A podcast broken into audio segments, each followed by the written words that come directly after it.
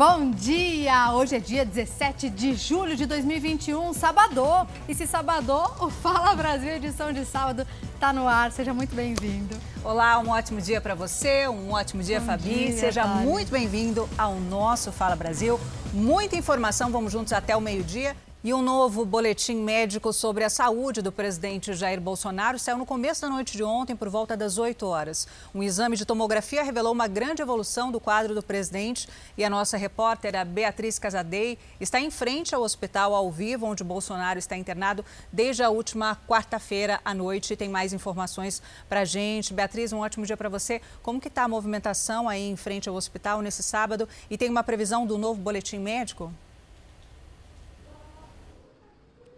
Oi, Thalita, bom dia para você também, a todos que acompanham o Fala Brasil. Olha, a movimentação está bastante tranquila, bem diferente da semana, que tinha muita gente aqui da imprensa reunida também, curiosos. E sim, nós estamos aqui na expectativa por um novo boletim médico sobre o estado de saúde do presidente Jair Bolsonaro, ele que está internado aqui nesse hospital na Zona Sul de São Paulo desde a semana passada. E de acordo com o último boletim médico, Jair Bolsonaro aceitou bem o início da alimentação depois da retirada da sonda. Ele também passou por um exame de tomografia que mostrou uma melhora no estado de saúde. Mas, apesar da evolução, o presidente ainda não tem previsão de alta, mas a expectativa é que ele deixe o hospital nos próximos dias.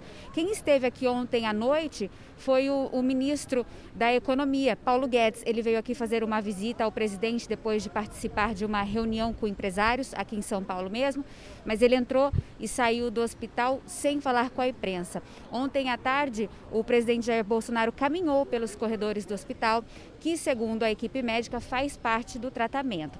O hospital informou que o presidente, antes de ser internado, passou por exame de Covid, assim como os outros pacientes que estão na, na mesma ala que ele.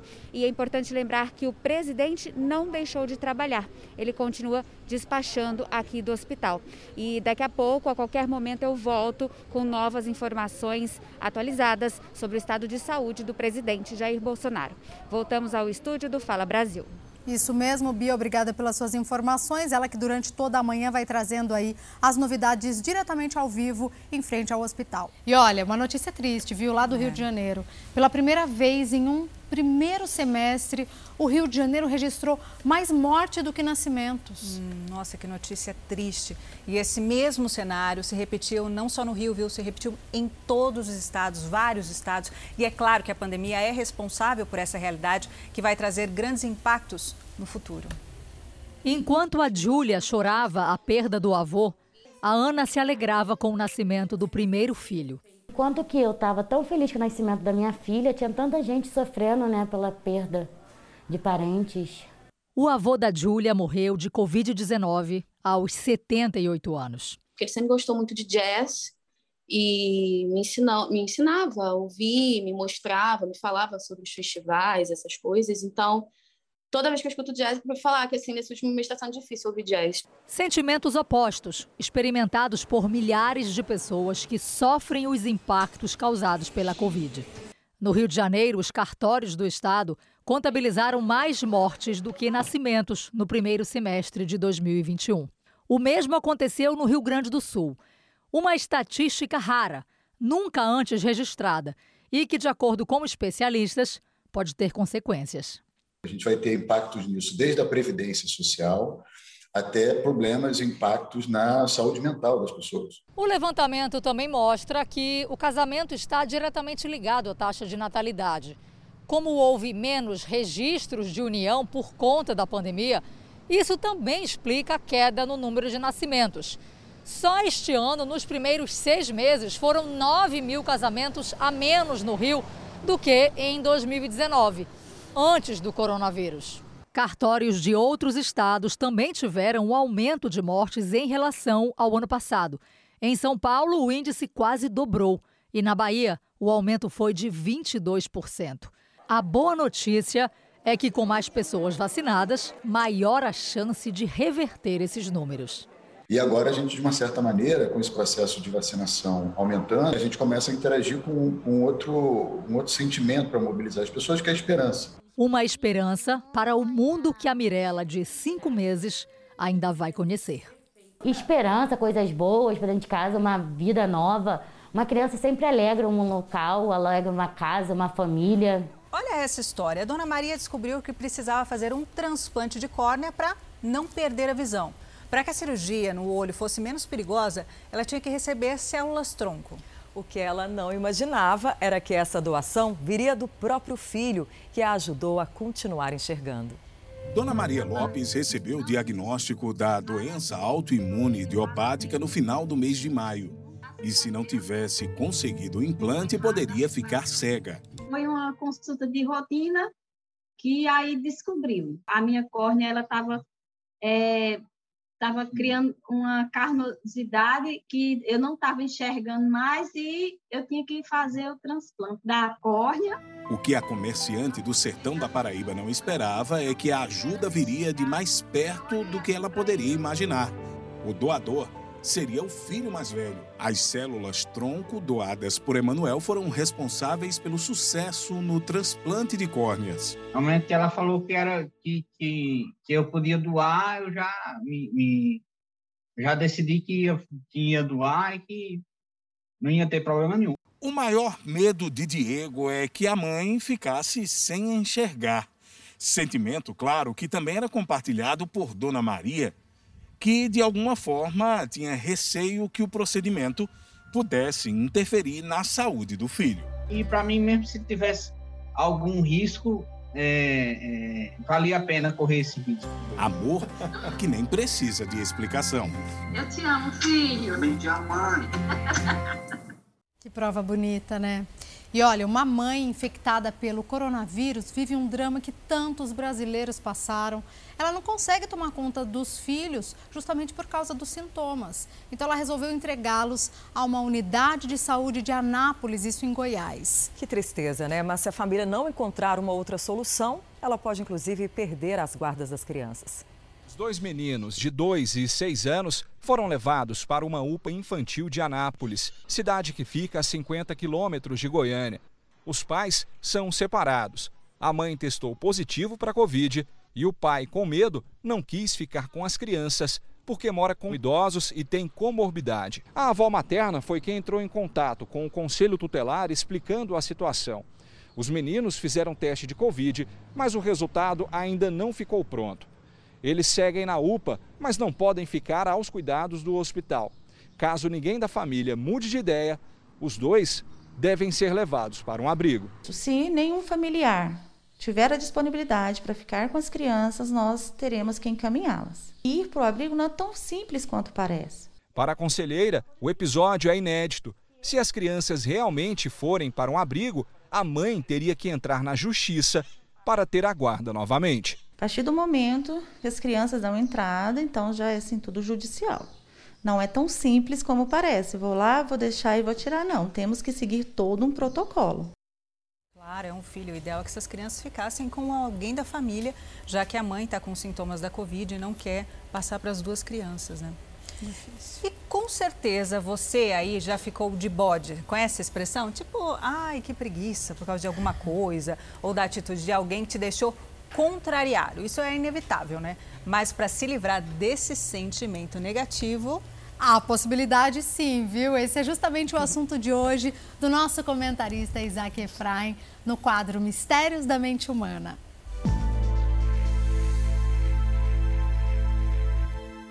Sabe aquele tipo de circunstância onde a pessoa age de um jeito diferente do que você estava querendo, para pior, evidentemente, que não corresponde à tua expectativa, que vai te dar trabalho, que vai te dar mão de obra?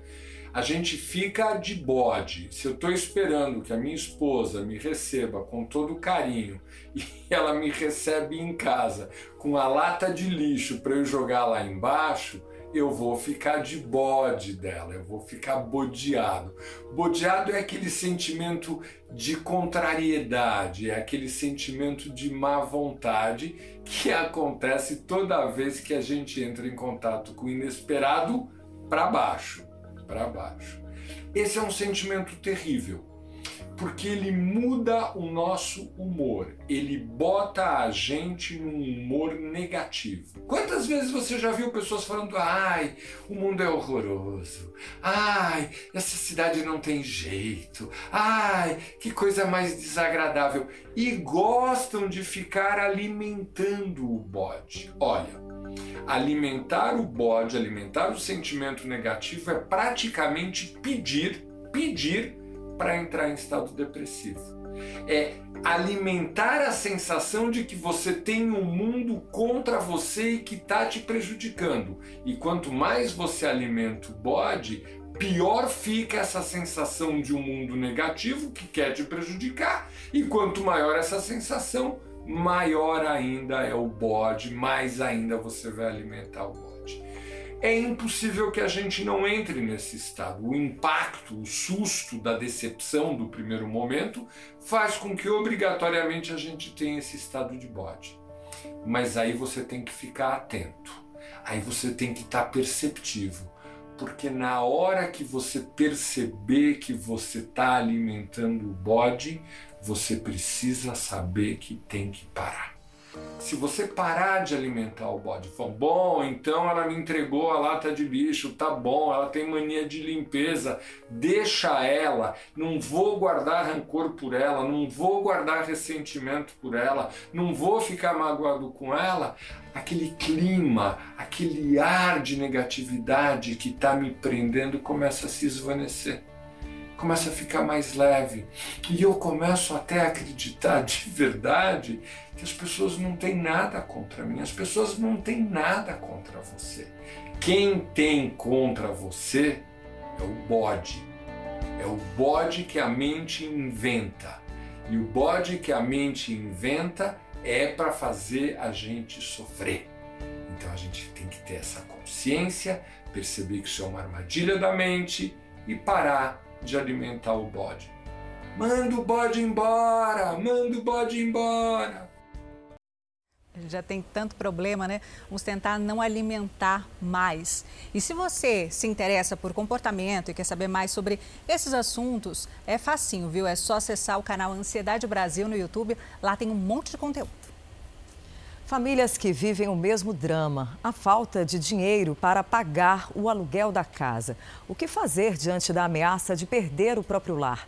Esse é o tema do Câmara Record deste domingo. Acordar sem casa. O preço que já comecem a descer. E eu fico preocupada com eles, sem saber para onde meus filhos vão, entendeu? Dormir nas ruas. E a senhora está indo para onde daqui? Estou indo para caçada, para a rua. Viver com a incerteza. Qualquer coisa que acontecer, nós sempre vai estar juntos. Despejados no Câmera Record. E assim como nós, humanos, os animais de estimação também precisam o quê? De uma série de cuidados conforme eles vão ficando mais velhinhos. Entre eles está o que? Uma alimentação especial para os nossos caninos idosos. Olha, fiquei curiosa para saber que a alimentação especial é essa. Então vamos ver juntos descobrir isso no quadro SOS Pet com Julinho Casares. Ele vai explicar como cuidar da boa nutrição e também da saúde do seu amigão. Fala galera, os tempos mudaram. A alimentação saudável é algo muito sério e importante não só para nós humanos, mas também para os nossos pets, nossos melhores amigos, principalmente para cães e gatos com uma certa idade mais idosa, os cachorrinhos mais velhos, que precisam aí de suprir as novas necessidades da vida. Então você vai acompanhar tudo isso agora no SOS Pet. Vamos comigo.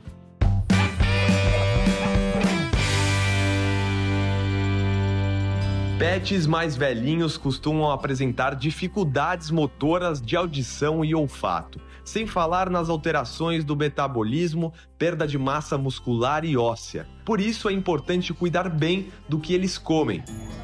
Estas são a Nina e a Vicky, duas fêmeas da raça Spitz alemão.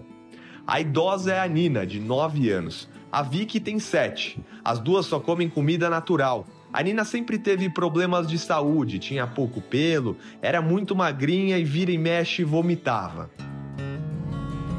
Com alimentação natural e balanceada, Nina ficou outra. Hoje é bastante saudável, não tem nenhum problema renal, o que é comum em cães mais idosos. A alimentação natural trouxe muita qualidade de vida para as duas e foi o que é, a Nina ganhou com alimentação natural e a Vicky também. Cada porte, cada raça tem algumas particularidades aí de ingestão proteica, gordurosa, fibras e também a energia, né, que a gente fala em quilocalorias. Então, de acordo com a atividade física, os pequenos gastam muita energia porque eles são muito mais ágeis, mais agitados do que muitas vezes um cão grande. Então, lógico, proporcionalmente, né, a gente faz esses ajustes de acordo com o porte. Bom, gente, agora viemos até a casa da Maria de Lourdes, que é a tutora da Duquesa, que está aqui já, uma labradora que já está idosinha aí, mas foi uma atleta a vida toda, né, Maria? E ela é uma cadela muito ativa ainda, né? Eu percebi que, por mais que ela tenha uma idade mais avançada, ela é muito ativa, corre, gosta de brincar. Foi a vida toda assim, né? Foi, ela corria quando era menor, ela corria comigo, ela fazia alguns treinos comigo na USP, que eu treino para maratona. A duquesa sempre foi alimentada com ração e não tem problema nenhum de saúde. Nunca passou por um veterinário especializado em nutrição. Ela come uma ração que é mais ou menos controlada, mas é uma ração para sênior, mas não tem outro tipo de, de controle ou nunca foi em alguém para virar e diagnosticar e falar o que, que deveria fazer ou não. A doutora Carla, médica veterinária especializada em nutrição animal, explica para a tutora o que é indicado para uma boa nutrição da duquesa. Com algum reforço, ela pode ter uma qualidade de vida ainda melhor e maior expectativa de vida. Além de uma boa ração que ela já come, um bom alimento completo, balanceado para a idade que ela está hoje, Existem algumas suplementações estratégicas, pontuais, que a gente pode entrar e a gente vai fazer para ela daqui para frente, para que ela tenha uma melhora aí na articulação, em, em questão de antioxidantes, envelhecimento celular, para que ela tenha até uma qualidade plus, além do que ela já tem hoje. E se quiser dar um biscoitinho, alguma coisa ou uma fruta, quantidades menores. Né? E ela gosta, né? Ela come. Ela adora.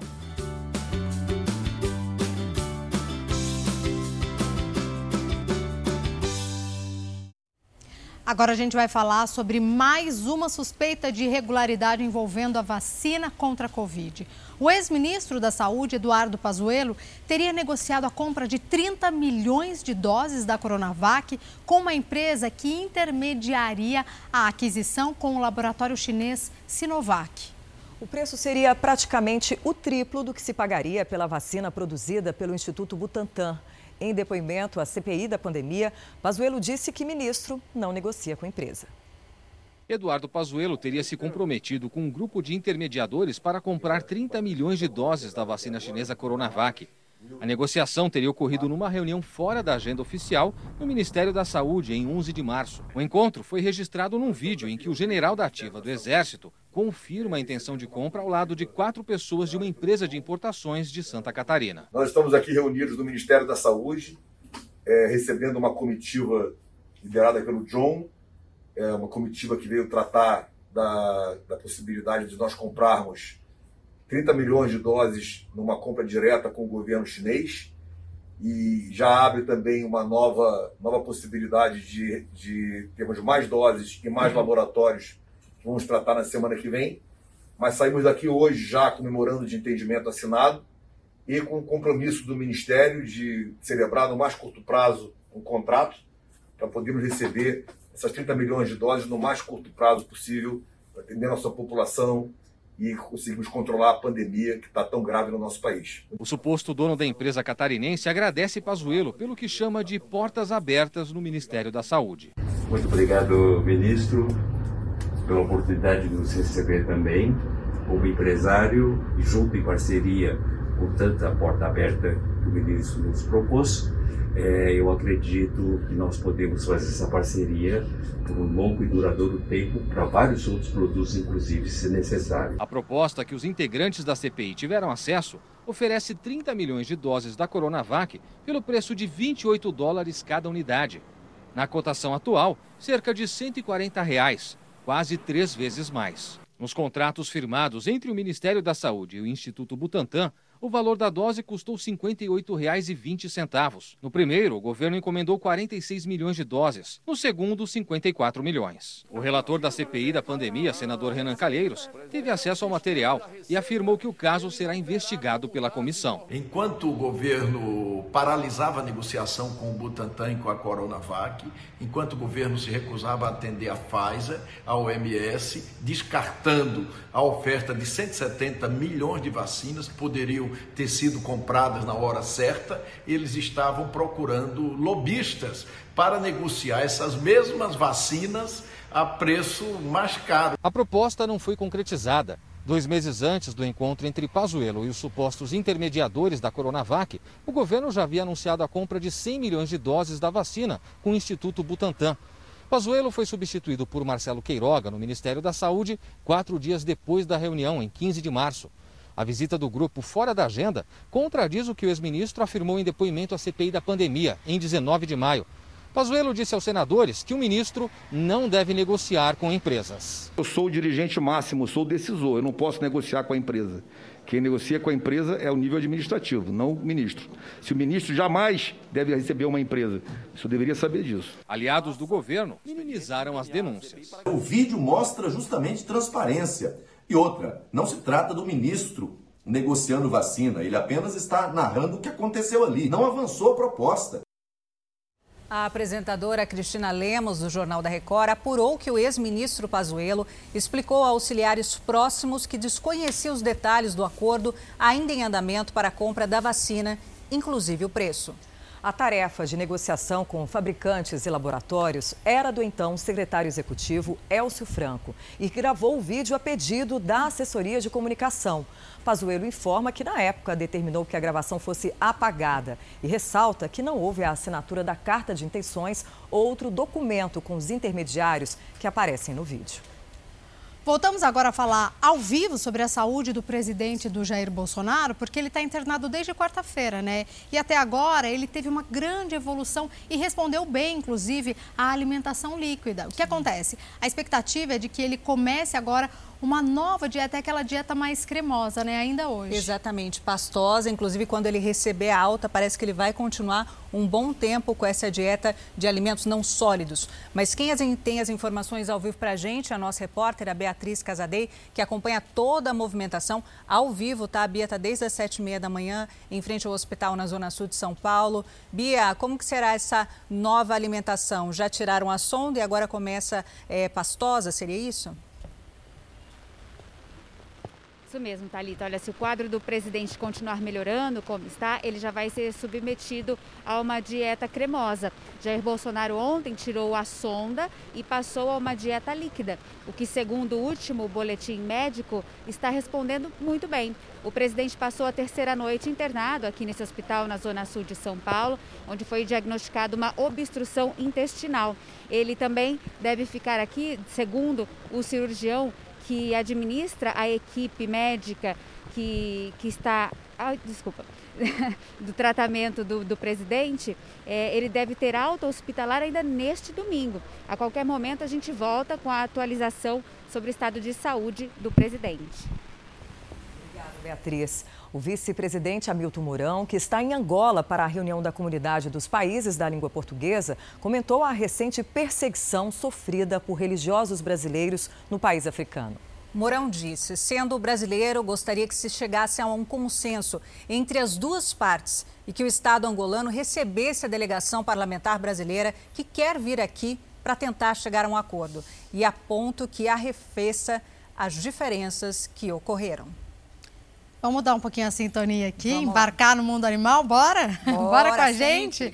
8 horas e 26 minutos é o exato momento para a gente falar sobre uma coruja, viu, Thalita? Hum. Uma coruja especial que passou por um processo de reabilitação, virou até celebridade, isso lá em um parque em Belém do Pará. Olha que chique, né? Reabilitada, celebridade, e ainda tem um nome, ela foi batizada de Cecília. Agora, essa ave está ameaçada de extinção. Né? Ela sofreu um acidente numa rede elétrica e, infelizmente, perdeu uma das asas. Mas agora está ganhando muito carinho e muito mimo.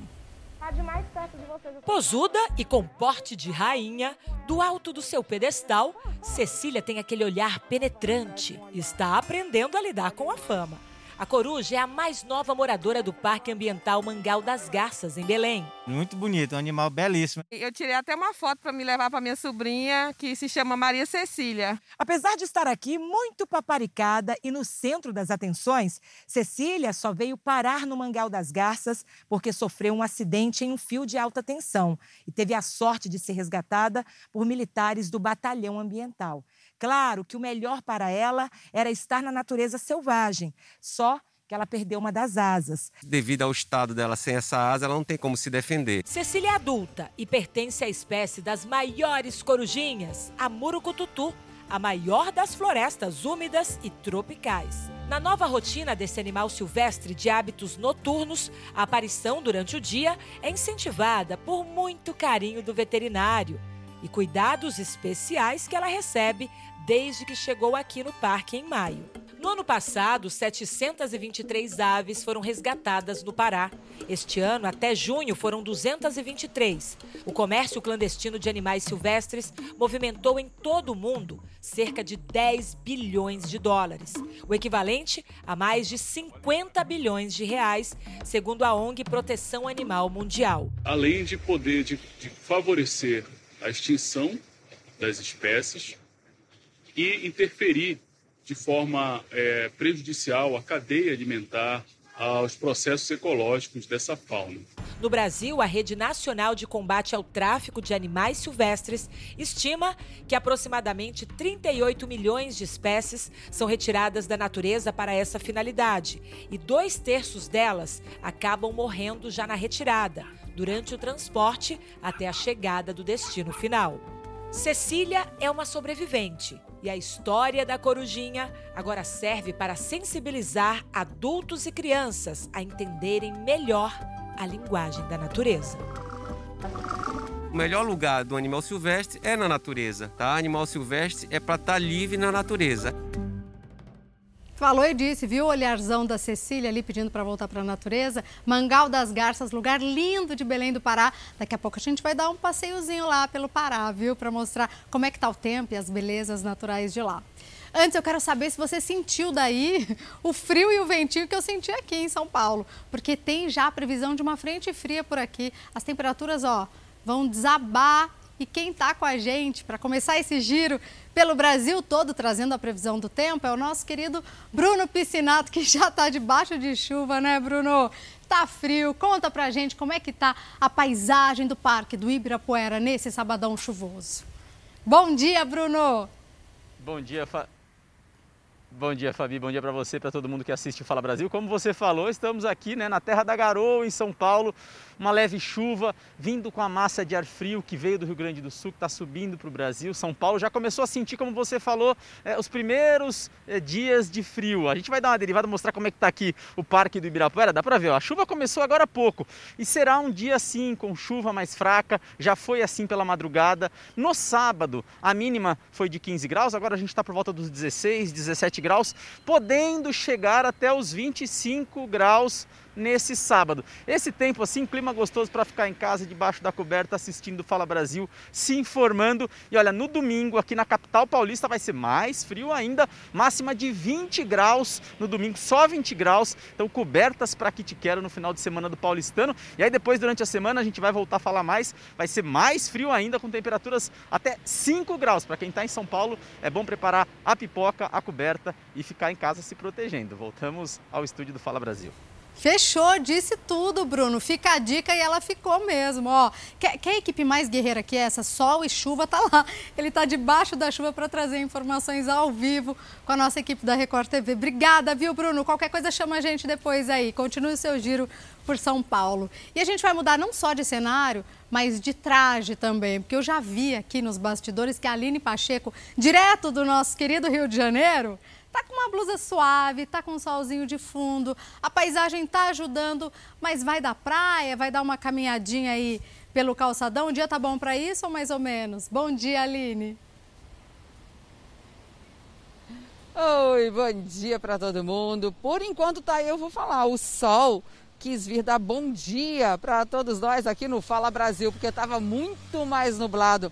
A previsão é que quando a gente chegar mais pertinho do meio-dia, aí sim, ó, o sol vai vencer essa guerra com todas essas nuvens. A temperatura então vai subir para 26 graus. Mas olha, Carioca não fica longe de praia muito tempo, né? Então tem um pessoal que já veio para areia, para curtir, para pescar, tirar foto. Tem muita gente passando aqui pela Praia da Reserva, pedalando, correndo, mantendo a saúde em dia, né? Até porque a mínima hoje estava ali nos 19 graus, ou seja, estava dando para carioca suportar. Eu confesso que logo no início eu estava com frio, estava um ventinho meio gelado. Agora está melhorando. Aí amanhã, domingo, só porque essa equipe aqui está de folga, vai chover. Aí o tempo vai ficar nublado o dia inteiro, a temperatura vai cair um pouquinho, máxima de 25, mínima de 18 graus. Aí praia só mesmo para os corajosos equipados para fazer algum tipo de esporte ou então, quem sabe, tirar foto na chuva e mandar para o Bruno Piscinato, que eu acabei de escutar que entrou aí ao vivo de São Paulo, para ser parceiro dos amigos numa hora como essa. Até lá, esse visual aqui do Rio faz um convite para a gente poder relaxar no fim de semana. Voltamos aos estúdios do Fala Brasil. Muito bom, Aline, ao vivo da Praia da Reserva, lugar lindo, né, Aline, que vocês mostram direto aí do Rio de Janeiro. Bolinho com café amanhã, hein? Para quem estiver lá no Rio de Janeiro, curtir um, um friozinho, né? Que a Aline já adiantou aí para todo mundo como vai ficar o tempo. Ela falou da foto, você coloca a foto, tá lá na Praia da Reserva ou tá em qualquer praia desse nosso Brasilzão. Tira a foto, faz a sua selfie e posta lá a hashtag Fala Brasil. Eu sei que a Aline daqui a pouco vai postar, o Bruninho também, aqui de São Paulo. Mas, ô, ô, Aline, eu vou te contar uma coisa. Como eu gosto muito, nós gostamos muito do Rio de Janeiro. Vamos continuar no Rio de Janeiro? Vamos nessa, meninas? Continuar por ali? Tá ali, tá? Combinadíssimo. Vamos continuar. Agora a gente vai direto, deixa, deixa a Aline de lado um pouquinho, para ir direto para Arraial do Cabo. É, para saber como é que fica o tempo, né, Suelen Rodrigues? Conta pra gente, eu tô sentindo que o clima melhorou aí pro seu lado, né? Bom dia para você. Oi, bom dia, Fabiana. Bom dia a todos. Melhorou sim, mas por enquanto o tempo ainda está um pouquinho nublado, mas já já vai esquentar, o sol ainda é tímido, mas a previsão é de praia para hoje. Temperatura mínima de 18 e máxima de 23, de 23 graus. No domingo é que o tempo muda um pouquinho, vai entrar uma frente fria, há a possibilidade de chuva, inclusive com tempestades e trovões em áreas isoladas, temperatura mínima de 20 e máxima de 23. Voltamos ao estúdio do Fala Brasil. Muito bom, Suelen. Obrigada pelas suas informações direto ali do Rio de Janeiro. A gente vai rodando o Brasil e a gente vai, ó, levantando a manga, não é isso? Ó, direto para Bahia, olha lá, não disse? Tudo bem, Henrique Oliveira, bom dia para você. O Henrique está lá em Salvador, vai contar para a gente como é que vai ficar o tempo. Muito vento por aí, Henrique? Bom dia. Oi, Fabi, bom dia. Bom dia também para você de casa que dá, nos, está nos acompanhando. Dá para perceber que por aqui vai dar praia e tem novidade. Esse fim de semana, o acesso às praias de Salvador está liberado. Estamos aqui no Farol da Barra. E se a gente mostrar ali já na, na faixa de areia, dá para ver muitos sombreiros abertos, porque o pessoal acordou cedo para curtir esse sábado de sol aqui em Salvador, sem previsão de chuva. Máxima para hoje 28 graus, ou seja, vai dar praia. E nesse cenário aqui, que é cartão postal, orgulho de nós baianos, com certeza não tem como resistir. O acesso às praias está liberado hoje, mas amanhã, mesmo fazendo sol, não vai poder usar essa beleza natural não vai poder ir para a praia, não, porque o acesso fica proibido aos domingos. Houve uma flexibilização, aos sábados está permitido o acesso, mas domingo a proibição continua. Para hoje, mínima de 20 máxima de 28 graus. Amanhã a previsão está bem parecida. A única diferença é que o pessoal não vai poder curtir essa praia. Voltamos ao estúdio do Fala Brasil. Obrigada, Henrique. Ó, vou te confessar que todo brasileiro morre de orgulho dessas paisagens lindas do Nordeste, viu? Obrigada, um beijo para todo mundo aí. Agora a gente vai continuar o nosso giro rodando. Vamos ao vivo para Itacaré, lá no sul da Bahia ainda, viu? Onde está a Camila Moraes trazendo as informações desse fim de semana. Como é que tá o tempo por aí? Conta pra gente, Camila. Bom dia. Oi, Fabiana, ótimo dia para você, para todos. O dia tá lindo por aqui em Itacaré. O olho chega fica pequenininho, né? O sol tá brilhando forte, mas com esse vento fresquinho aqui tá equilibrando a temperatura. 24 graus nesse momento, é até um friozinho pra gente aqui na Bahia, né? Mas tá bem agradável. Até mais tarde a temperatura deve elevar e chegar aos 27 graus e sem previsão de chuva, ou seja, o dia está perfeito para aproveitar a praia. E de fato, aqui ao fundo a gente vê um pouquinho de Itacaré, No domingo a previsão é a mesma, só aparece aí com algumas nuvens, mas sem chance de chuva. Tempo estável aí durante todo o fim de semana aqui na cidade e a mínima deve ser de 19 e máxima de 28 graus. Voltamos aos estúdios do Fala Brasil. Dois criminosos morreram em uma troca de tiros durante uma tentativa de fuga de um presídio de Guarulhos, na Grande São Paulo. A dupla estava pronta para ajudar um detento a escapar da penitenciária quando o plano, ainda bem, deu errado. Com as mãos e os pés algemados e sob forte esquema de segurança, Vinícius Aro de Lima, de 18 anos, foi levado à delegacia. Foi ele quem tentou fugir da cadeia. Outros dois homens morreram em confronto com a polícia. Eles eram suspeitos de fazer parte do plano.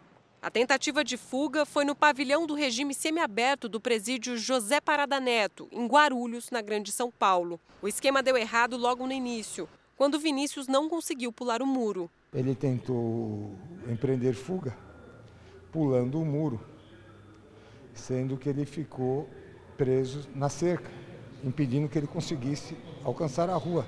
Neste carro cheio de marcas de disparos estaria o apoio do fugitivo. De acordo com as primeiras informações da polícia, neste veículo estariam o pai e um compassa do presidiário, eles que fariam o resgate. Mas o plano deu errado. Agentes do presídio notaram a movimentação estranha e saíram com um carro de escolta. Houve troca de tiros. Os homens acabaram sendo encurralados nesse trecho onde há uma vala. A partir daqui, eles correram a pé e na fuga acabaram sendo alvejados. E no determinado momento houve uma troca de tiro, ocasião que ambos foram alvejados, caindo num lamaçal. Vinícius Aro de Lima está cumprindo pena por tentativa de assalto. Segundo a polícia, o pai do detento, morto na ação, já cumpriu cerca de 20 anos de prisão por diversos roubos. O comparsa do resgate havia deixado a cadeia há poucos meses. A dupla se conheceu em uma penitenciária. Sabe-se lá o que passou na cabeça né, da, da, dele. Muito, pelo menos, muito atrevimento né, de tentar fazer uma atitude dessa criminosa, sabendo que o local é policiado. Acabou preso, né?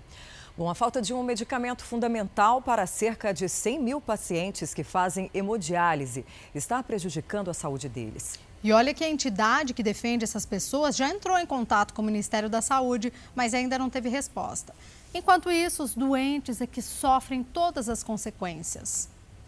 Juliane tem 26 anos e começou a fazer hemodiálise há cinco meses. Eu faço hemodiálise de dia de segunda, quarta e sexta. Eu faço três horas e meia. E assim, eu tive que adaptar a minha vida, né? Porque é a forma que eu tô viva, o que me mantém viva. Para quem tem problemas renais crônicos, a hemodiálise é essencial para a sobrevivência. Essa máquina faz a função dos rins, filtrar o sangue. Existem mais de 145 mil pacientes no país e cerca de 100 mil estão sofrendo com a falta de um medicamento fundamental para eles, o sacarato de hidróxido de ferro. Ele é um, uma medicação que vai repor o estoque de ferro do paciente. Essa medicação ela é injetada na veia do paciente diretamente. Então, o efeito dela é mais rápida. A falta de ferro provoca anemia, uma doença que atinge os glóbulos vermelhos do organismo. Com a deficiência de ferro, eles não conseguem transportar a quantidade necessária de oxigênio para os tecidos do corpo. A anemia ela é um fator de piora da qualidade de vida do paciente renal crônico. Então, ele vai ter muito mais cansaço, indisposição, falta de apetite. O hidróxido de ferro ajuda a controlar esse quadro. Segundo a Aliança Brasileira de Apoio à Saúde Renal, faz quase um ano que o remédio está em falta. Por ser de alto custo, o SUS é o responsável pelo fornecimento. Não fornecer é desumano também. É absurdo, é desumano, é cruel. Nem todos têm condição de pagar. Sem essa medicação, as pessoas que têm problemas renais ficam com a taxa de ferro muito baixa no organismo e precisam fazer transfusão de sangue. E isso é mais um agravante, porque a cada transfusão que esses pacientes fazem, reduz a chance de sucesso de um transplante de rim. Cada vez que você transfunde um paciente, esse paciente vai entrar em contato com anticorpos de outra pessoa. E isso vai sensibilizando o paciente. Então, quando ele receber um rim que é de uma outra pessoa, ele tem anticorpos formados que vão combater aquele órgão que não é dele. Então, fica mais fácil que haja rejeição. E por isso que é difícil de o transplante ser bem sucedido. A Gabriela já passou por dois transplantes que não deram certo. Ela faz hemodiálise desde 2011. Faz um ano que não consegue a medicação. Antes recebíamos pelo SUS, pelo governo, deixamos de receber e agora nem para comprar, já faz mais de um ano que a gente precisa comprar medicação e nem para comprar a gente está encontrando. A Sociedade Brasileira de Nefrologia informou que o principal fabricante do hidróxido de ferro não atua mais no Brasil e orienta o uso de comprimidos via oral. A gente usa a medicação por via oral, mas o tempo que leva para o remédio por via oral fazer efeito é muito mais longo e, além disso, é, existem muitos fatores que dificultam a absorção do ferro por via oral. A vida do paciente renal é uma vida muito difícil. Você é obrigada a fazer o tratamento para que você continue vivo. E aí falta a medicação necessária para te dar qualidade de vida, então é muito absurdo. O Ministério da Saúde informou que a responsabilidade pela aquisição do sacarato de hidróxido férrico é uma das secretarias estaduais de saúde. A Secretaria de Saúde de São Paulo informou que o medicamento está em fase de nova compra. A farmácia de Pernambuco, onde mora a Gabriela, diz que desde 2020 vem tentando, tendo dificuldade de aquisição do medicamento e tem orientado os usuários a procurarem os médicos para discutir outras opções de remédio. Mas já concluiu um processo que a compra deve chegar no final deste mês. Agora, novidades sobre o estado de saúde do presidente Jair Bolsonaro. A expectativa é de que o presidente receba alta amanhã, segundo o médico responsável pelo tratamento. O último boletim de saúde diz que Bolsonaro apresentou uma grande melhora. O ministro da Economia, Paulo Guedes, esteve no hospital na noite desta sexta-feira, depois de participar de uma reunião com empresários em São Paulo. Ele fez uma breve visita ao presidente e saiu sem falar com a imprensa. De acordo com o último boletim médico, Jair Bolsonaro aceitou bem o início da alimentação depois da retirada da sonda. Um exame de tomografia mostrou uma melhora no estado de saúde. Apesar disso, a expectativa é de que Bolsonaro deixe o hospital nos próximos dois dias. Na tarde de ontem, o presidente caminhou pelos corredores, o que, segundo os médicos, faz parte do tratamento. Ele deixou o quarto de pijamas e sem máscara. O hospital afirmou que ele fez um teste para coronavírus antes de ser internado, assim como todos os outros pacientes, e que as áreas para Covid são isoladas na unidade. O presidente estava acompanhado por um assessor de confiança e levando um suporte com material hospitalar para manter a alimentação intravenosa, uma bolsa de soro e outras duas com suplementos e vitaminas. Em uma postagem, o próprio presidente escreveu: Via internet, seguimos fazendo o possível para manter os compromissos, despachando com ministros. E a Beatriz Casadei continua em frente ao hospital onde o presidente está internado desde a última quarta-feira e traz mais atualizações. Beatriz, um novo boletim médico para saber como Bolsonaro passou a terceira noite de internação deve sair aí nas próximas horas, né? Isso mesmo, a expectativa, a gente está aqui justamente por isso, que a expectativa é que o novo boletim médico atualizado seja divulgado ainda no período da manhã.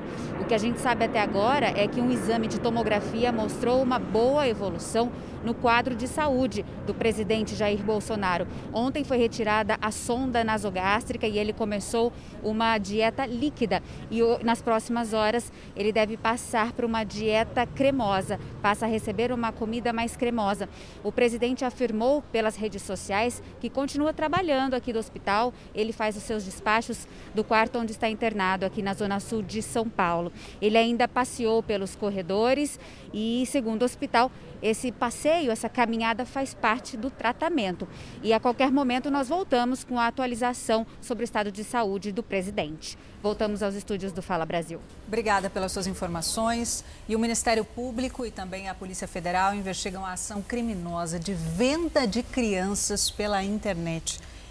Em Salvador, Um casal foi denunciado depois de negociar por sete meses, Fabi, a venda de um bebê. Imagina o que é isso. Os pais biológicos tentaram registrar, ainda na maternidade, a criança no nome do homem que seria o comprador.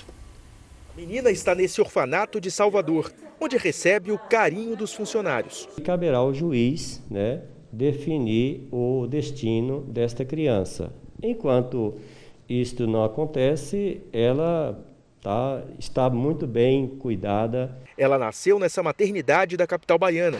Aqui, a mãe e o pai foram presos em flagrante enquanto tentavam registrá-la usando o nome de um homem de São Paulo. Segundo a polícia, os pais da bebê negociaram a menina pela internet ainda no segundo mês de gestação. Cobraram no início 15 mil reais, mas acabaram baixando esse valor para 9 mil, dividido em parcelas. O casal paulista chegou a Salvador poucos dias antes do nascimento e pretendia levar a criança para São Paulo em até duas semanas. Os pais alegaram não ter condições de criar a filha e dizem ter encontrado os compradores em um grupo de uma rede social. Tudo isso começou através de, de grupos de aplicativo. Ela começou, disse que não estava afim mais do bebê, que não queria ter aquele bebê e que estava oferecendo a criança. E ela foi assim, leiloada mesmo. A Polícia Federal já investiga esses grupos de venda de crianças na internet, como mostrou o Domingo Espetacular no último final de semana. Os dois casais vão responder por crimes previstos no Código Penal e no Estatuto da Criança e do Adolescente com penas de até seis anos. Você expõe a criança efetivamente a tráfico internacional, a tráfico de órgãos, a prostituição infantil. Então, assim, o risco é muito grande. Vamos continuar ao vivo com esse assunto? Vamos direto para Salvador ter as últimas informações sobre esse caso. Quem continua ali com a gente é o Henrique Oliveira vai nos contar, né, Henrique? O casal que tentou vender o bebê, a gente acabou de ver as imagens ali da delegacia, da polícia. Enfim, esse casal já foi solto? Já foi sim, Fabi. Bom dia para você. Bom dia novamente para você de casa que nos acompanha. Tanto o casal que tentou fazer a venda quanto o casal que fez a compra, que faria a compra. Eles passaram por uma audiência de custódia e a juíza entendeu que eles não representavam risco para a sociedade. Por esse motivo, conseguiram o benefício da liberdade provisória. Mas a partir de agora vão ter que obedecer a uma série de regras determinadas pela Justiça, como se apresentar ao juiz de forma periódica. São várias essas regras que não foram ainda detalhadas. Esse casal, segundo as investigações, pode sim fazer parte de uma rede ilegal de venda de crianças Brasil afora. Tudo era feito por um aplicativo que reunia pessoas do Brasil inteiro.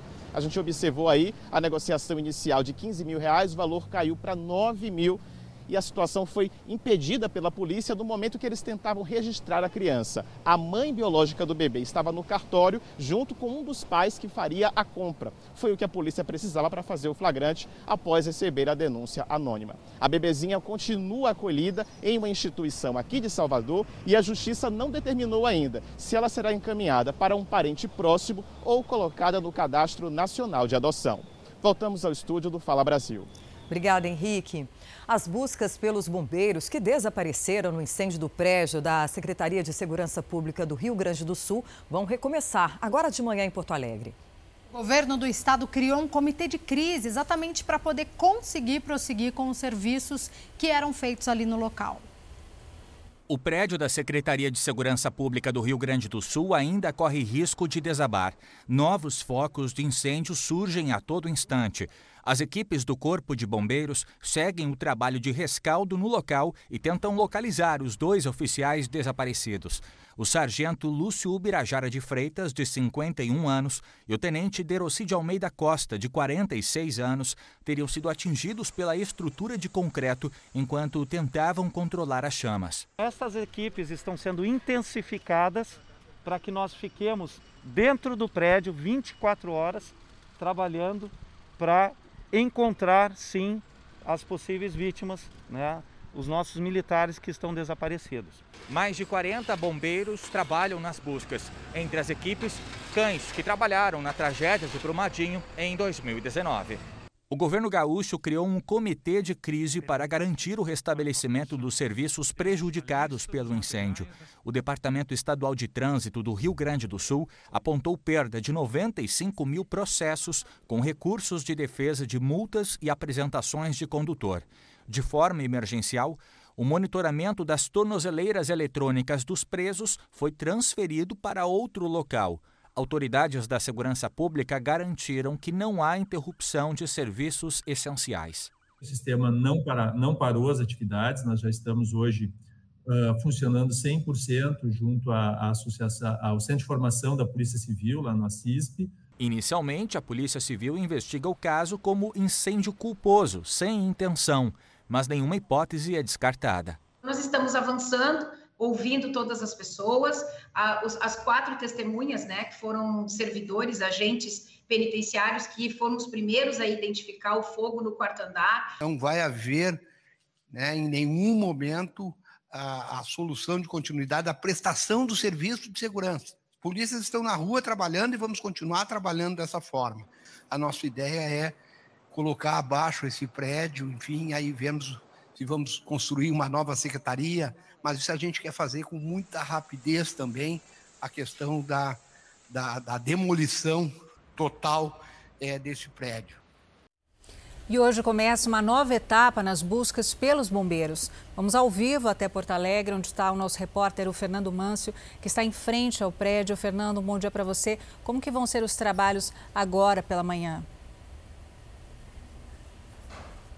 Oi, muito bom dia. Os trabalhos que já duram aí quase 60 horas desde que começou o combate ao incêndio, agora a busca pelos dois bombeiros que continuam desaparecidos. Já são quase 60 horas de um trabalho intenso e contínuo que não para. Agora o Corpo de Bombeiros dividiu essa tarefa em quatro grupos, né? Quatro grupos de trabalho. Tem grupo, o primeiro grupo que continua fazendo o rescaldo. A gente consegue ver o prédio ó, ali ao fundo, apesar da neblina estar tá bem intensa hoje de manhã aqui em Porto Alegre, dá para ver um pouquinho do prédio prédio e tem fumaça saindo de lá. Isso porque esse primeiro grupo justamente continua fazendo o rescaldo de alguns pontos onde há ainda é, chance de, do incêndio voltar, focos, pequenos focos de incêndio. Então o trabalho de rescaldo continua. Um segundo grupo é o, é o grupo de buscas aos dois bombeiros desaparecidos, que vão ali com cuidado, procurando indícios. Já foi delimitado um quadrante, de acordo com o Corpo de Bombeiros. Já imaginam um quadrante da onde possam estar os bombeiros desaparecidos. O terceiro grupo é o grupo de apoio e o quarto quarto grupo, um grupo que também vem junto com cães farejadores. Esses trabalhos que não param continuam todos os dias, noite madrugada, e foram retomados agora também de manhã com todas essas quatro frentes de trabalho, principalmente na busca pelos dois bombeiros desaparecidos. Voltamos aos estúdios do Fala Brasil. E essa linha de investigação aí, Fernando, eles acreditam que esse incêndio possa ter sido criminoso ou não? De acordo com a polícia, a linha de investigação que eles colocaram como incêndio criminoso é mais para começar a, investigar, né? A, ao que tudo indica, pelo menos as informações iniciais passadas, inclusive pelos bom, para os bombeiros e pela polícia, pelos funcionários que estavam no momento em que o fogo começou por aqui, é, disseram que esse incêndio começou no quarto andar, teria começado no forro do quarto andar. Então não se sabe a causa principal ao que tudo indica, pode ter sido também um problema elétrico porém a perícia, a investigação é que vai apontar a real causa é, do porquê que esse incêndio, que rapidamente se alastrou, tomou conta de todo o prédio, um prédio de nove andares, todos os andares foram atingidos pelas chamas e queimou realmente muito rápido. A fachada dele veio abaixo logo depois que o incêndio começou. Foi um trabalho intenso do Corpo de Bombeiros e agora continua. Ah, mais para frente, como disse o vice-governador, a intenção é de demolição desse prédio, até porque, segundo o Corpo de Bombeiros, a estrutura está completamente abalada, esse prédio não pode ser reaproveitado e mais para frente vem um estudo de como que isso vai ser feito, até porque ah, desse ponto onde nós estamos, mais atrás dele passa uma das principais avenidas de chegada aqui em Porto Alegre, a Avenida Castelo Branco, tanto que uma faixa dela está interditada justamente pelo risco, porque não se sabe se pode desmoronar outros trechos, outros pedaços desse prédio durante essa busca, esse trabalho que os bombeiros estão fazendo ou não. Por conta disso, aquela faixa foi interditada para evitar que carros passem muito próximos ao prédio onde funcionava a Secretaria de Segurança Pública ah, do Estado, aqui na capital gaúcha, aqui em Porto Alegre. voltamos aos estúdios do Fala Brasil. Obrigado. O Fernando continua ali ao vivo, porque daqui a pouco, portanto, como ele disse, começam as buscas e ele vai trazer mais notícia ao vivo para a gente. Agora a gente vai falar que a polícia prendeu o homem acusado de matar a menina Esther, que tinha só quatro anos de vida e que foi baleada na Grande São Paulo. Ele estava em fuga desde o último domingo e foi encontrado no litoral paulista. O crime seria uma vingança, acredite, por causa de uma disputa por uma vaga para estacionar o carro. A notícia da prisão de Bruno Freitas Lopes, conhecido como Brunão, mobilizou populares e parentes da menina Esther que protestaram em frente à delegacia. Assassino de criança, seu lixo! Assassino! Monstro! Muito abalada, a avó da menina passou mal e precisou ser amparada pelo filho.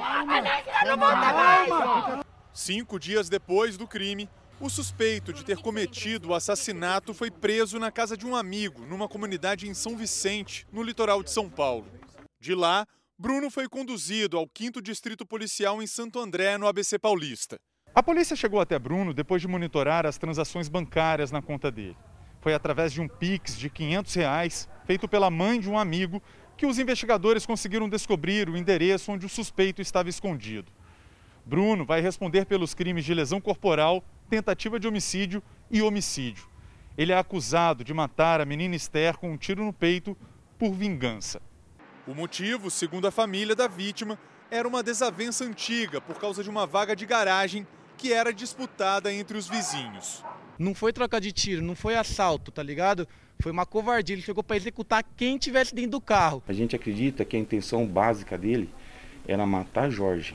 O problema dele era com Jorge. Porque um carro onde havia dois adultos e quatro crianças, você dispara, efetuar disparos, vários disparos, me parece que assume o risco. Agora, a polícia tenta identificar as pessoas que ajudaram na fuga de Bruno. A prisão trouxe um pequeno alívio para a família da menina Esther, que temia pela fuga do criminoso. Mas a saudade e a tristeza de perder uma filha para a violência nunca terão fim. Eu pensei que o tiro só vinha em mim, tá ligado? Eu não consegui defender minha filha, eu falei, mano, eu falei. Se eu pudesse, eu tinha eu tomado, só tiro só eu, mano. Se ele tivesse me enquadrado e falado, desce do carro, eu ia descer, mano. Falar, vai, mata, só não vou ajoelhar, porque eu só ajoelho perante Deus, tá ligado, mano? Então pode matar. Mas ele não fez isso, mano. Ele já chegou atirando, mano. Já chegou atirando, que eu não me conformo. Imagine o desespero desse pai, dessa avó que a gente vê chorando na reportagem ao ver a neta, a filha de quatro anos, morta por tiro. Nosso repórter, o Bruno Piscinato, está aqui ao vivo com a gente, porque ele tem outras informações sobre o caso da menina de 4 anos, a Esther. Bruno, é difícil, né? Um caso que revolta todo mundo, né? O objetivo da polícia agora é descobrir quem são essas pessoas que estariam ajudando o Brunão, como ele é conhecido, a fugir, já que tem essa transação bancária, esse Pix da mãe de um amigo para o Bruno.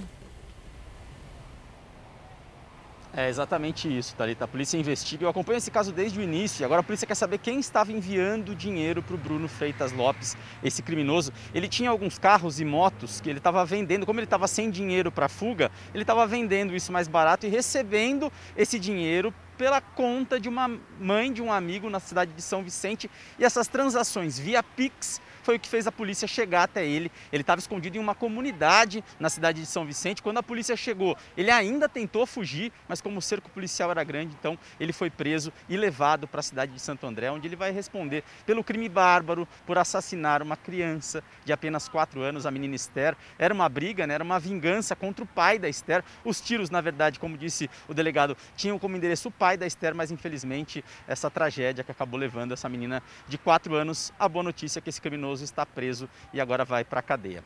Voltamos ao estúdio do Fala Brasil. O Bruno, como disse o delegado também da nossa reportagem, o destino era o pai, né? Porque era uma briga besta, uma briga por garagem, mas o Brunão, como ele é conhecido, assumiu o risco, porque no carro do pai estava dois adultos, estavam dois adultos e quatro crianças, ou seja, seis pessoas dentro do carro. Quando esse homem chega atirando num carro com seis pessoas, obviamente me parece que ele assumiu um risco de não ser só o pai. Tanto que o pai foi atingido, mas a menina faleceu e as outras crianças também poderiam ter falecido, né? Exatamente, como você salientou bem, eram quatro crianças que estavam, os outros três primos. O caso é muito triste, porque eles estavam levando essas três crianças, os priminhos da Esther, para casa é, dos tios dela. E no momento em que foram abordados, como você disse, ele não falou nada, não deu tempo de ninguém sair do carro e Bruno Freitas Lopes então iniciou os disparos. Dois disparos acertaram o pai, o Jorge, um disparo no braço e outro na perna, e um infelizmente acabou acertando a Esther. Ele assumiu o risco, uma tragédia. A morte da Esther foi uma tragédia uma tragédia que poderia ter sido muito maior, pensando que tinham outras três crianças dentro do carro. Né? Bruno, você traz aí né, detalhes ao vivo para a gente, atualizando esse caso que deixa a gente completamente chocado, triste, estarrecido. E você bem disse que acompanhou esse caso, né? Então, o que, que você traz assim de informação de bastidor com as suas apurações, com as suas fontes, ou mesmo diante ali do cenário, né, dos familiares? Como que você descreve essa sensação horrível, né, que viveu esses familiares?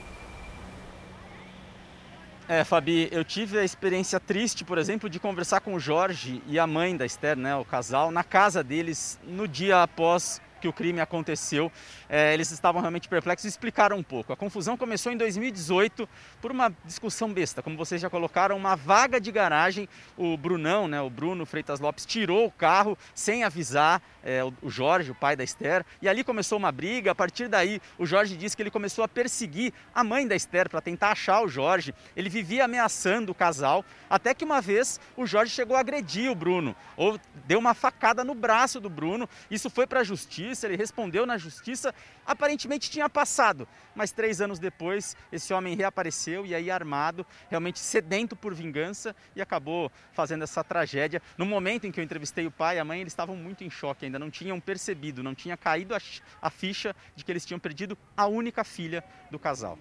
Uma tristeza. Obrigada, Bruno, pelas suas informações. A gente continua acompanhando esse caso porque ele foi preso, mas a polícia quer saber quem que estava ajudando porque ele ia fugir. Então a polícia ainda bem chegou e prendeu esse homem.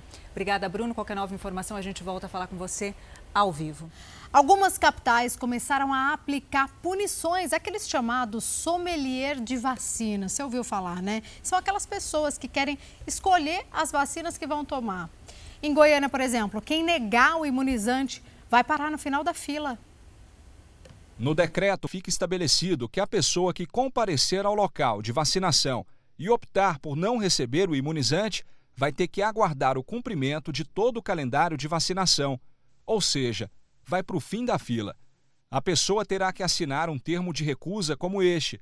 Se ela se negar, o documento pode ser assinado por duas testemunhas não ocorrer essa escolha de vacina é primordial. A partir do momento que a pessoa se recusa a receber a vacina, ela não prejudica só a si, ela prejudica a outra pessoa que poderia se vacinar, bem como expõe duas pessoas a mais à questão da infecção, da contaminação pelo vírus. Após a desistência de quase 20% do público em um dos pontos de vacinação aqui em Goiânia, as autoridades de saúde decidiram adotar a medida para coibir a prática que ficou conhecida como sommelier de vacina, que são aquelas pessoas que querem escolher as vacinas que vão tomar. Outras cidades já tomaram medidas parecidas. Em Recife, quem se recusar a receber a vacina vai ficar 60 dias sem poder reagendar no site. Em Belo Horizonte, o imunizante aplicado é sempre o mesmo para determinado grupo convocado. Vitória, no Espírito Santo, e Teresina, no Piauí, também prometem mandar para o fim da fila quem recusar a vacina. Quanto mais pessoas a gente tem vacinadas, menor é o número de internações, de óbitos e também de transmissão de casos. E acontece hoje em São Paulo a repescagem da vacinação contra a Covid-19 para quem tem de 35 a 37 anos. Na segunda-feira começou 37, na quarta-feira, na quinta-feira já estava 36 e ontem na sexta 35. Quem perdeu Hoje tem como tomar vacina. O calendário de imunização, quem tem as informações é a nossa repórter, a Lorena Coutinho. Lorena, um ótimo dia para você. Conte para a gente onde você está e muita movimentação por aí. Bom dia, bom dia a todos que acompanham o Fala Brasil. Pois é, eu estou aqui na zona oeste de São Paulo e acontece sim a vacinação nesse sábado chuvoso. A chuva não afastou as pessoas, não. Vou pedir para o nosso cinegrafista mostrar desse lado aqui a fila, olha só. É para quem não tomou ainda a primeira dose para esta faixa etária, ou seja, de 35 a 37 anos, porque é importante deixar claro que hoje é dia de repescagem para quem não tomou. E do outro lado ali, olha só, para a segunda dose, ou seja, aqui nessa unidade básica de saúde, eles dividiram justamente para evitar toda essa aglomeração. Quem não tomou, então, a segunda dose pode vir sim porque está liberado.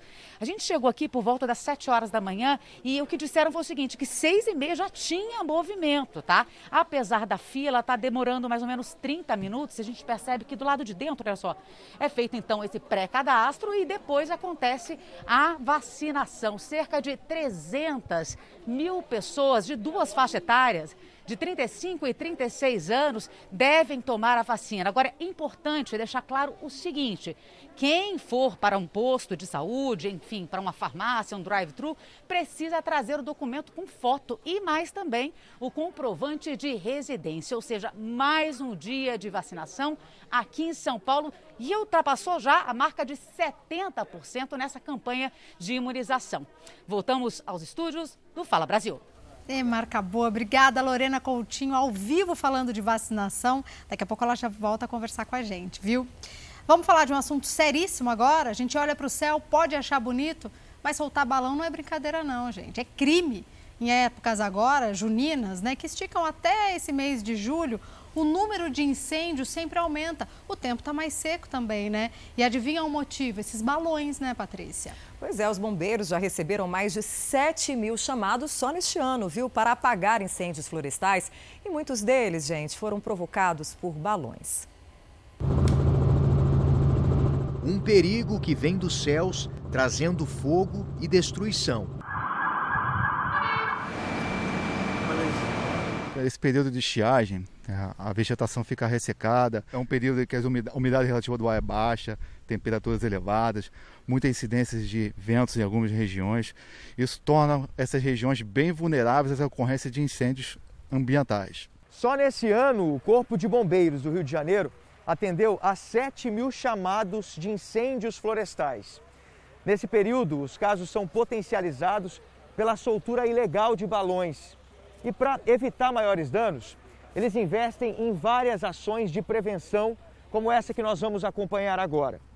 Uma simulação de fogo no meio da mata. Essa é uma área de manejo propícia para queimadas, com cerca de um hectare, que equivale a dois campos de futebol. Doze homens participam da operação. Foram necessárias quatro horas de combate direto às chamas. A gente estava simulando né, uma situação de considerável grau de complexidade, visto que tínhamos uma, uma inclinação de terreno acentuada e isso estava proporcionando uma dificuldade para os militares ali empenhados, uma dificuldade de combate. Na última quarta-feira, um incêndio atingiu uma área de mata no Morro da Serrinha, em Madureira. Segundo moradores, o fogo começou depois da queda de um balão os bombeiros trabalharam por seis horas até conseguir controlar as chamas. Tragédias causadas pela imprudência. Soltar, vender, armazenar balões que possuem condições de gerar incêndios florestais é crime. Se a pessoa for identificada, ela pode sofrer uma punição de um a três anos ou multa cumulativamente. Então, essa prática é ilegal, ela tem que ser evitada. Soltar balão não é brincadeira, mas uma atividade criminosa que precisa ser denunciada. Você, cidadão e cidadã, que tem informações sobre a confecção de balões, armazenamento de balões, grupos de baloeiros, locais de soltura, denuncie quase sempre provocam acidentes, né? Nunca termina bem. Bom, vamos voltar a olhar para o céu, mas agora para saber como fica o tempo, como será que fica a previsão do tempo neste fim de semana aí pelo país? Vamos girar direto agora para Fortaleza, no Ceará, com Miguel Anderson. Miguel, parece que o tempo está nublado por aí, você até de blusa, de manga comprida, me conta. Bom dia. Isso mesmo, viu? Bom dia mais uma vez a todos. E o tempo aqui na capital cearense amanheceu assim, nublado, uma chuva rápida já passou por aqui, mas daqui a pouco o sol vai chegar chegando. Vai ter um para cada pessoa, só para se ter uma ideia. A mínima começou com 25 graus, mas daqui a pouquinho os termômetros vão ultrapassar os 30 graus Celsius. Olha só, estamos falando ao vivo aqui da praia de Iracema, onde muita gente já aproveita o banho de mar, o banho de água salgada para finalizar a semana, corrida quem tem uma folguinha nesse sábado, né? Para amanhã o tempo vai mudar um pouco. Não tem previsão de chuva, nem mesmo aquela chuvisca, viu? O sol vai chegar forte, o tempo vai ser firme, a máxima vai chegar, de fato, aos 30 graus para a alegria de muita gente, já que aqui no Ceará não dá outra coisa quando o tempo está assim, viu? A não ser praia. Voltamos ao estúdio do Fala Brasil. Ai, que chato, não dá outra coisa. Só praia com um sol para cada um. Pode mandar esse sol para cá, porque São Paulo começou com tempo muito fechado, chuvoso e frio. Em boa praia, então, e para você depois do seu plantão. Então, vamos agora para o sul do país, viajar até Curitiba para falar com a Mariana Braga. Bom dia para você. Aí parece que também tá friozinho, né?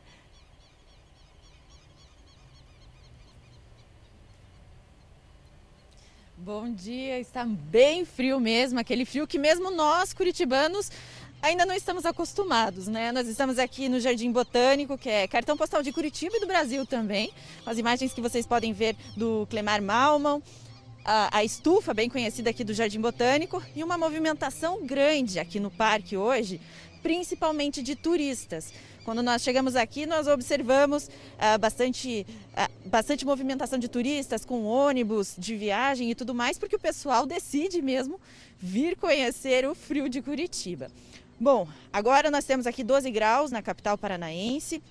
Um frio aí anunciando próximos dias ainda mais gelados. A gente pode encontrar aí ao longo da semana temperatura marcando aí até zero, principalmente a partir dessa madrugada, onde a gente vai encontrar aí uma frente fria. O tempo vai ficar ainda mais gelado aqui em Curitiba. E além do frio, esse vento gelado que a gente está vendo aqui, a gente pode encontrar chuva a qualquer momento do dia. Essa é a previsão. Então, quem está aqui em Curitiba ou quem vem conhecer aqui a capital paranaense, guarda chuva e agasalho. Voltamos ao estúdio. É, o tempo não tá bom para turista não, é só para curtir o frio, né? Curitiba que é considerada aí a capital mais fria do país. Obrigada, Mariana, pelas suas informações. E do sul, a gente vai para o norte do país, onde tem sol, né, Cleiton Pascarelli? Como é que fica a previsão do tempo? Um bom dia para você. Oi, gente, muito bom dia para todo mundo. Ó, o dia amanheceu com bastante sol também aqui em Manaus, tá? A gente está aqui na cabeceira da ponte sobre o Rio Negro, num ponto em que muita gente usa para pescar e para vender água de coco. Já até tomamos a nossa aqui, eu e minha equipe. A previsão de hoje é justamente essa. O sol com poucas nuvens pela manhã, é, as nuvens vão aumentando ao longo do dia, pode haver previsão de chuva do fim da tarde para o início da noite. A mínima hoje é de 22, a máxima é de 32 graus. Amanhã o tempo se repete, sol com poucas nuvens que deve aumentar ao longo do dia, deve chover à tarde, mas à noite o tempo fica aberto. A gente vai fechar com imagens aí, olha, de um pescador ali, lá na pontinha, com a vara dele, ó, aproveitando aí para preparar de repente o almoço de hoje. Eu volto aos estúdios do Fala Brasil. Vamos falar de esporte agora? Porque o Fernando Reis, atleta do levantamento de peso, foi pego no exame antidoping. Quem tem as informações ao vivo para gente é o Bruno Piscinato. Bruno, conta pra gente. Chegamos na sua área aí, né, no esporte. Certamente você tem os contatos aí, as suas apurações com as suas fontes. E já se sabe, por enquanto, que é uma baixa, né, brasileira para as Olimpíadas de Tóquio.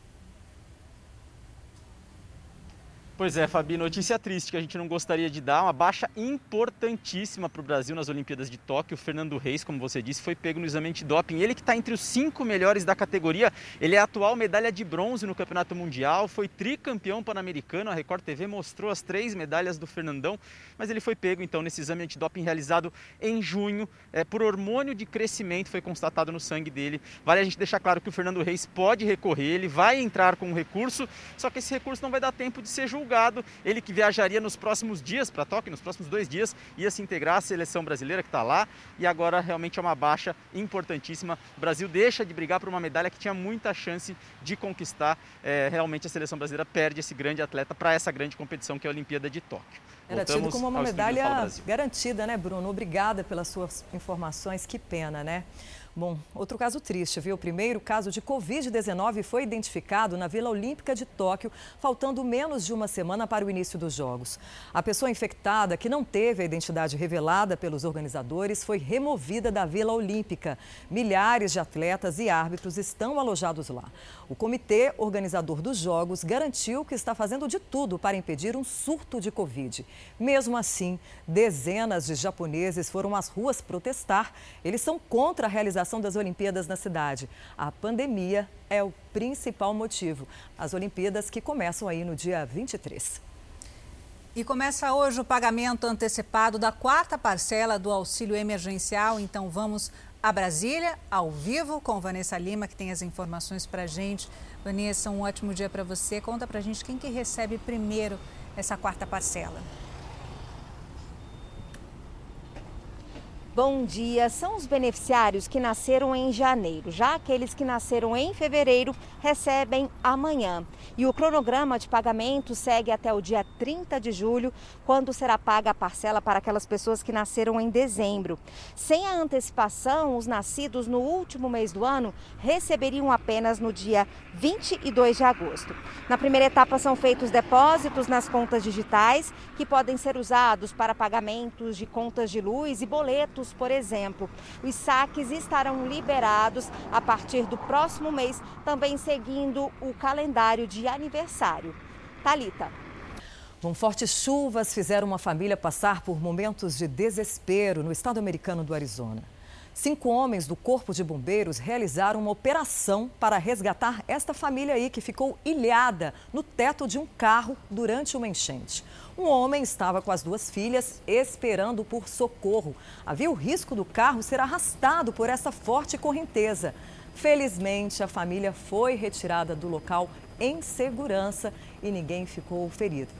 Que imagem forte, hein? Que desespera a correnteza, a força gigantesca. Essa família ali conseguiu sobreviver. Parece uma, uma criancinha, né? Uma criança ali no, é no colo no do colo, pai, sim. né? Pequena. Parece filme, né? Parece coisa de filme. Um, dois, três, quatro, cinco ali. Homens do Corpo de Bombeiros tirou uma criança, depois conseguiu resgatar a outra. O pai emocionadíssimo, esperando aí sim o seu jaleco para ser resgatado por último. E pai, parabéns. né? A gente sempre, pai, mãe, a gente sempre põe os filhos na frente, sempre, né? O importante é saber agir, né, no momento desse. Tanto a gente fala, né, sobre enchente, época de chuva, capital paulista, é saber agir conforme as orientações. Foi para cima do carro, fez a coisa certa. É um perigo quem tenta atravessar uma correnteza dessa sem que haja a ajuda de bombeiros, né? É, e parabéns novamente aí para os bombeiros que sempre estão aí arriscando as próprias vidas, né? A gente viu nesse incêndio em Porto Alegre que dois foram ali ajudar e acabaram soterrados aí durante o incêndio. E esses aí que acabaram ajudando e todo mundo saiu são e salvo. Ah, é tão bom ver isso. Você imagine, né? A pandemia remodelou a vida de todo mundo. Foi com muita gente assim. Mais de 5 mil pessoas perderam o emprego só no Rio de Janeiro, logo que fecharam os bares, os restaurantes. Esse levantamento mais atualizado é do Sindicato dos Empresários do Setor. Esse setor sofreu demais, né? Demais, assim como o, o turismo também, as casas de eventos.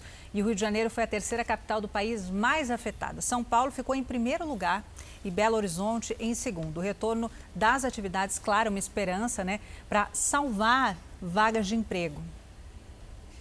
O movimento dos bares do Rio começa a se normalizar, um alívio para quem trabalha no ramo. A gente percebe que está se aproximando realmente de um pré-pandemia, ainda que não seja realmente um movimento muito constante né? Ele ainda é muito montanha-russa e às vezes tem, você faz um planejamento e ele não, não consegue corresponder à expectativa de público. O espaço voltou a encher, mas isso não significa que os problemas acabaram.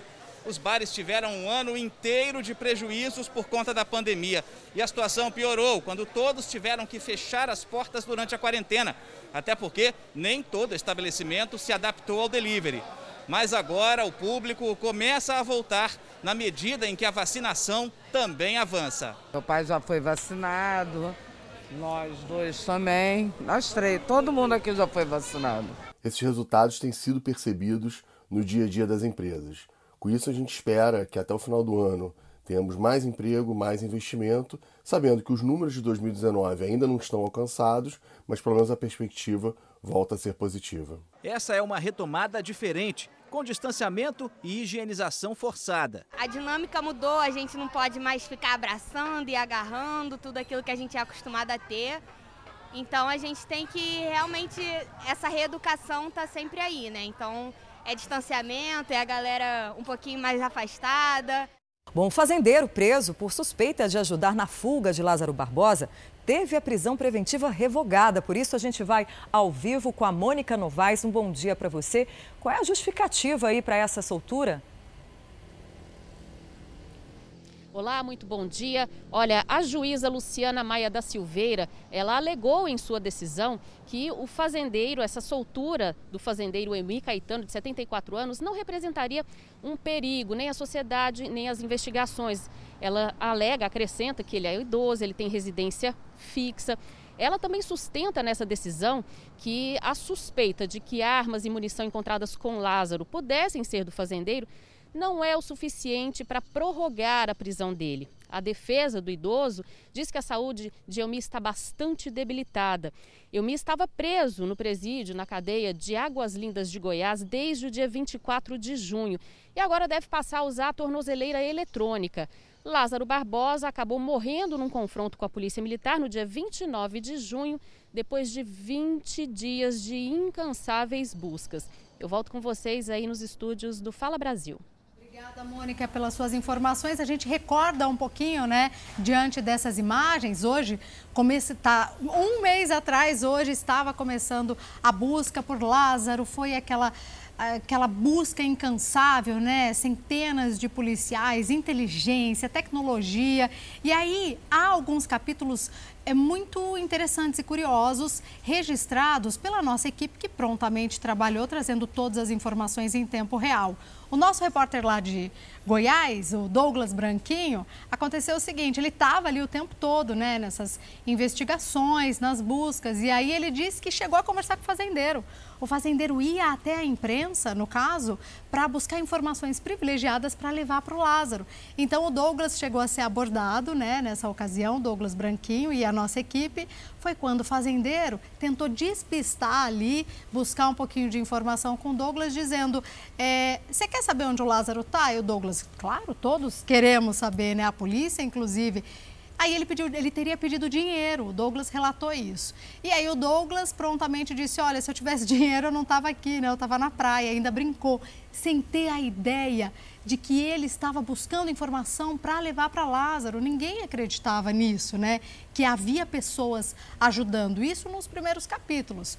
Logo depois, verificou-se que havia uma rede ali ajudando Lázaro. Agora, você disse isso desse fazendeiro e que foi preso, e agora nossa repórter trouxe ao vivo aqui no Fala Brasil que ele acaba de ser solto, suspeito de ter ajudado Lázaro Barbosa. Inclusive, falavam que ele dava dinheiro para o Lázaro comida para o Lázaro, ficava tipo numa edícula que tinha ali na fazenda, né? Tanto que a polícia, quando encontrou o Lázaro depois de 21 dias, né, é, mobilizou a polícia de vários estados ali, né? A polícia de Goiás, veio reforço de Brasília, todo mundo atrás do Lázaro que matou uma família, depois fez sequestro em outra família e ele era mateiro, né? Como se fala, fica escondido na mata e por isso foi tão difícil identificar. Quando ele foi morto pelos policiais, encontrou-se com ele dinheiro, se eu não me engano, cerca de 4 mil reais, né, Patrícia? É isso mesmo. Esse fazendeiro foi o primeiro que foi preso por ajudar ao Lázaro, mas se sabe que ele era um jagunço ali, que outros fazendeiros também participariam participariam aí desse esquema de tentar assustar os moradores para conseguir comprar terras mais baratas, né? Agora, se um fazendeiro que ajudou o Lázaro, né, durante 20 dias, um dos maiores serial killers da nossa história, foi solto porque até então a prisão dele estava mantida, porque ele poderia aí se beneficiar de informações, queimar provas aí que levaria à prisão também de outros fazendeiros da cidade. Essas investigações, elas vão continuar e provavelmente nos próximos dias a gente vai ter mais notícias aí aí de algum outro fazendeiro que foi preso, né? E não solto como a gente está dando hoje. Exatamente. Recapitulando um pouco as imagens que você vê aí de toda essa busca, né? Imagine, 21 dias atrás de Lázaro.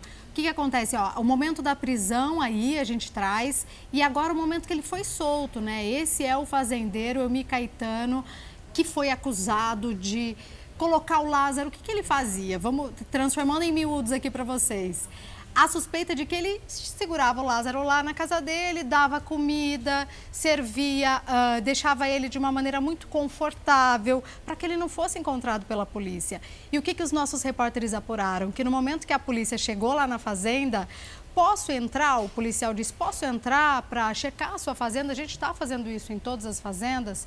Ele disse assim: não, eu prefiro que não entre. Como não havia um mandado ali de busca, o policial não entrou, mas desconfiou dessa atitude. A partir daí, começou-se uma longa investigação até chegar à prisão. E o mais interessante, os relatos dão conta de que o fazendeiro estava sempre nas cenas das buscas.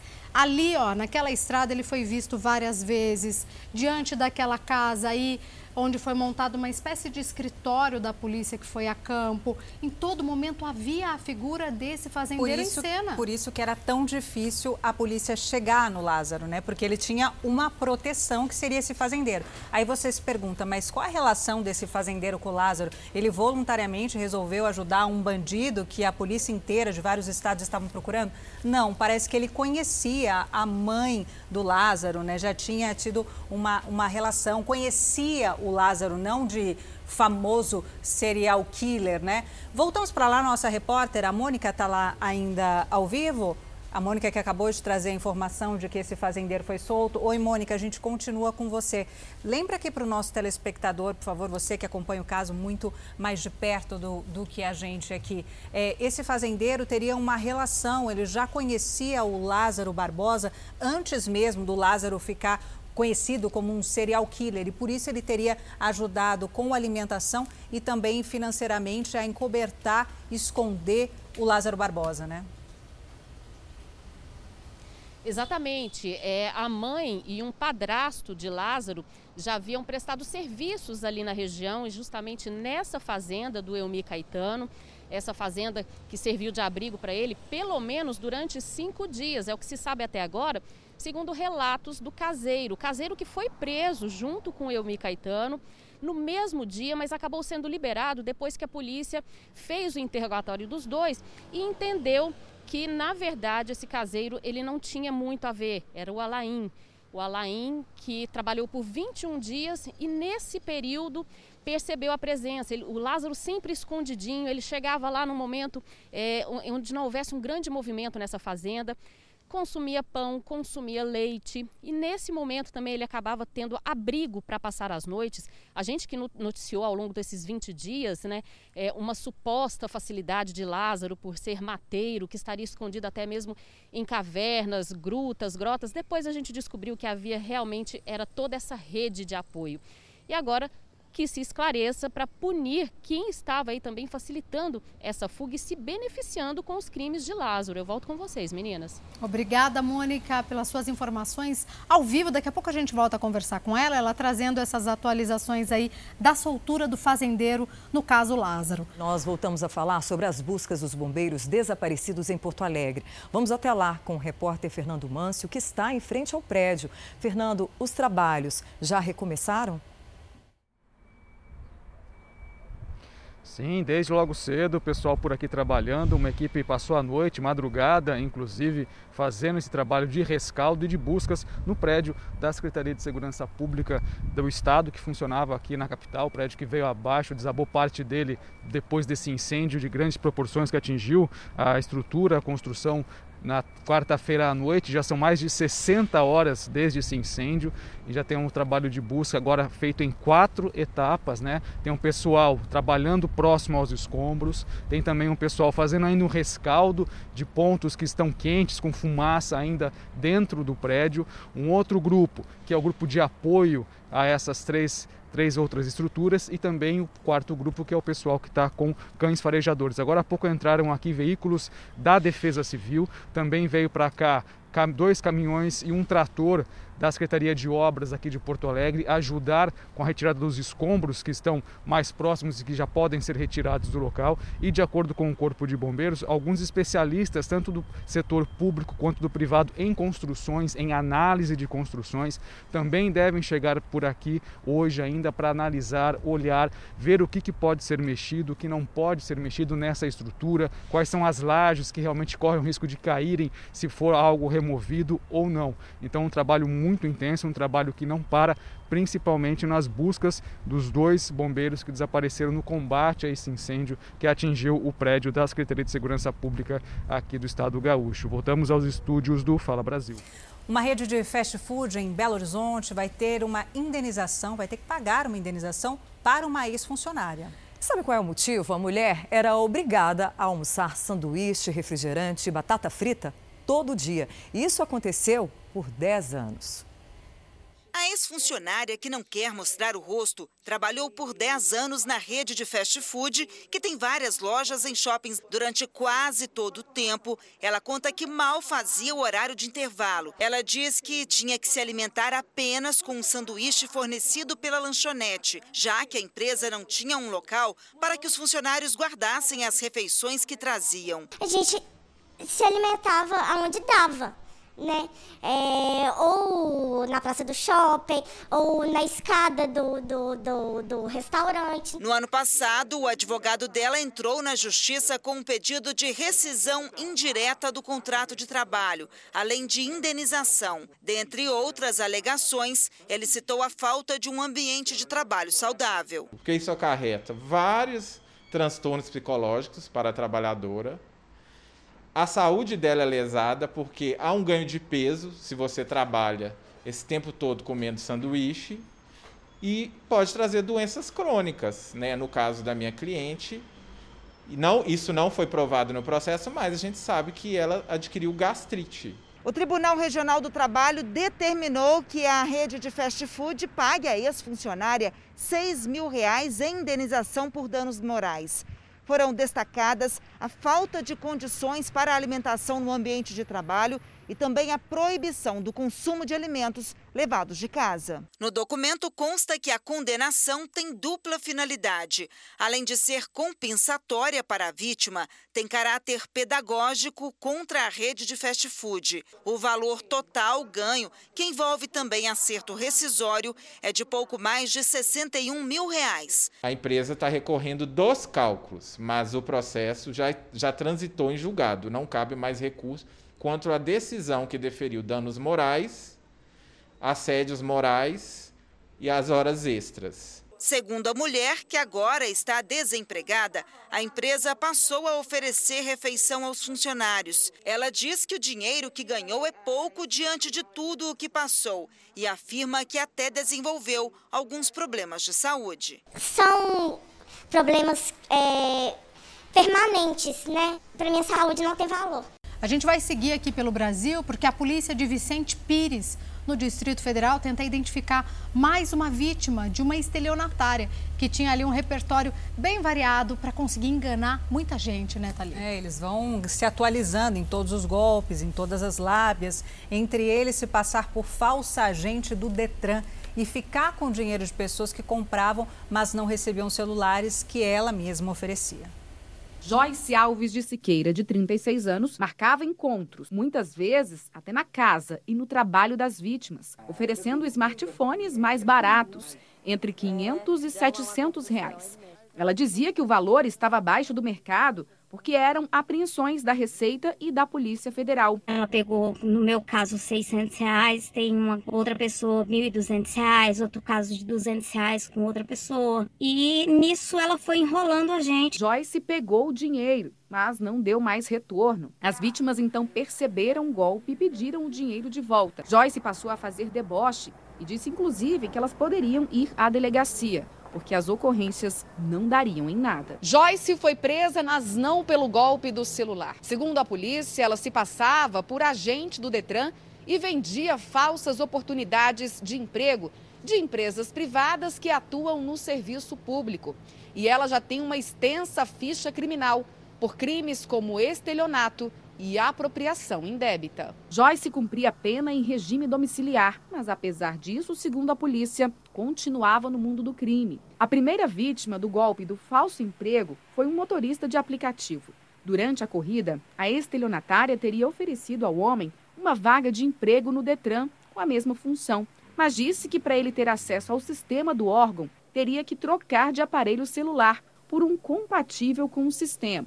E foi aí que o golpe começou. Um amigo dela que trabalhava na, numa firma terceirizada, que estava contratando, tinha 17 vagas para contratação, entendeu? E estava faltando quatro, quatro vagas para poder preencher o quadro de funcionários e tal. E ela foi, foi me levando na conversa. Na delegacia, ela confessou o crime e ainda disse que tinha feito mais quatro vítimas. Está sujeita a pena de 1 a 5 anos, mas ela responde pela mesma pena aí por todos os estelionatos que ela tem cometido. Durante as investigações, a polícia descobriu ainda que a falsa agente do Detran prometia facilidades para alterar a categoria das CNHs dos interessados, mediante pagamento, é claro. Ao saber da prisão da golpista, uma das vítimas lá do golpe do celular diz que se sente mais aliviada. Eu quero a justiça, porque foi uma importância muito alta, bem no Natal que a gente gastou e no meio dessa pandemia, então todo o dinheiro que a gente tinha, ela levou, né, da maneira mais fácil possível. O João Felipe é um menino de 8 anos que foi convidado para participar de um torneio mundial de jiu-jitsu, mas não é só isso. Não é só isso. Ele decidiu conseguir, por conta própria, o dinheiro para inscrição, viu? Com essa atitude, o João está mudando a vida dele e também dos amiguinhos. Com oito anos, o João Felipe já começou a colecionar medalhas. Ele luta jiu-jitsu desde os três anos, acompanhado das irmãs, e já é faixa cinza. Ele fica do lado de fora aqui do tatame, observando, então isso é muito importante. A gente vê no, no olhar da criança que ele quer crescer, quer evoluir e quer aprender cada vez mais. O professor ficou impressionado com a dedicação e o chamou para disputar o Mundial da Confederação Brasileira de Jiu-Jitsu Olímpico. Só que para competir, treino e disciplina não bastam. O João precisava de dinheiro para pagar a taxa de inscrição, 120 reais, e não queria preocupar os pais com essa despesa extra.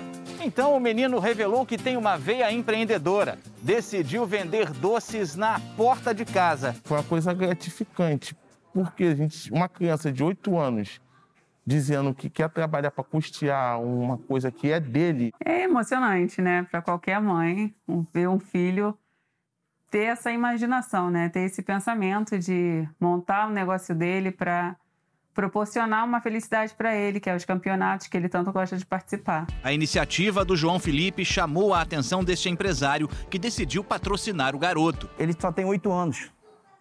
Ele está dando uma lição de vida aí na gente.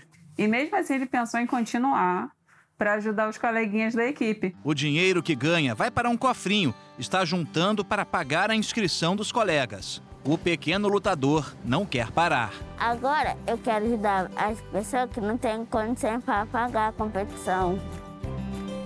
Vamos voltar a falar de vacinação, porque 70% da população de São Paulo estão vacinados. E para quem perdeu o prazo, hoje tem repescagem aqui na capital. Então vamos ao vivo para lá para entender. A Lorena Coutinho já está lá, já entrou mais cedo, tem todas as informações sobre esse assunto. Falando da movimentação, já atualiza também quem pode se vacinar hoje. Lorena, quais são as idades? Por favor.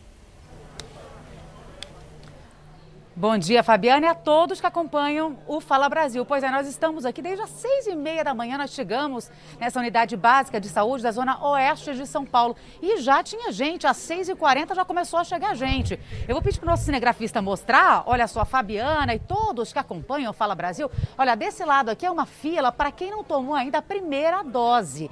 Tem uma faixa etária, tá? Então hoje é o dia de repescagem, que se chama. A pessoa que não tomou e tem essa faixa etária dos 35 35 até os 37 pode vir até aqui. Agora, quem já tomou a primeira dose, mas não tomou a segunda e já tem o prazo de três meses, olha só, para esse outro lado aqui a fila também é um pouco longa para tomar a segunda dose. Para quem vai tomar a segunda dose, está liberado.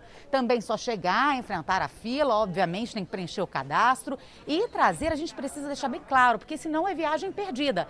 Tem que trazer o documento com foto e também um comprovante de residência. E aí chega aqui, Olha só, tem um cadastro e eles, para agilizar todo esse procedimento, que está durando aqui na Zona Oeste de São Paulo cerca de uma hora, eles começaram a distribuir, viu, gente? Olha só, este papelzinho que aqui tem, né? Olha só, www.vacinajá.sp.gov.br. Por quê? Para fazer esse pré-cadastro até aqui na fila, para agilizar todo esse procedimento. Mas é bem isso mesmo, já atingiu a marca de 70% e a expectativa é que cerca de 300 mil pessoas se vacinem, isso na faixa etária do 35 e 36 anos. Ou seja, as pessoas estão enfrentando, mesmo nesse dia de chuva, a fila aqui nesse processo, claro, de conscientização. É com você.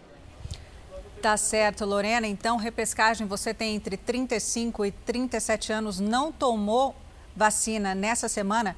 Dá tempo, viu? Hoje é o dia da repescagem, vamos nos imunizar. Esperança aí para voltar os empregos, a economia e o nosso país seguir. E daqui a pouco, logo depois do Fala Brasil, tem The Love School, a escola do amor. Em briga de marido e mulher, daqui a pouco, não perca, ao vivo. Você tá me ouvindo? Para! Presta atenção, sem chorar! Como não cair na armadilha da violência doméstica? Casos como o do DJ Ives e da modelo Priscila de Bairros são cada vez mais comuns.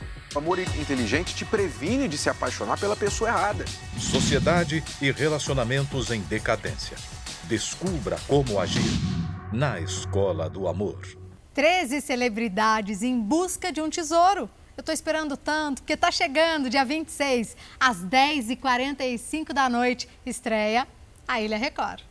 Eles são observados por todos os ângulos. 13 celebridades em busca de um tesouro. Um reality original da Record TV. Apresentação Sabrina Sato. Dia 26, 10h45 da noite. Ilha Record.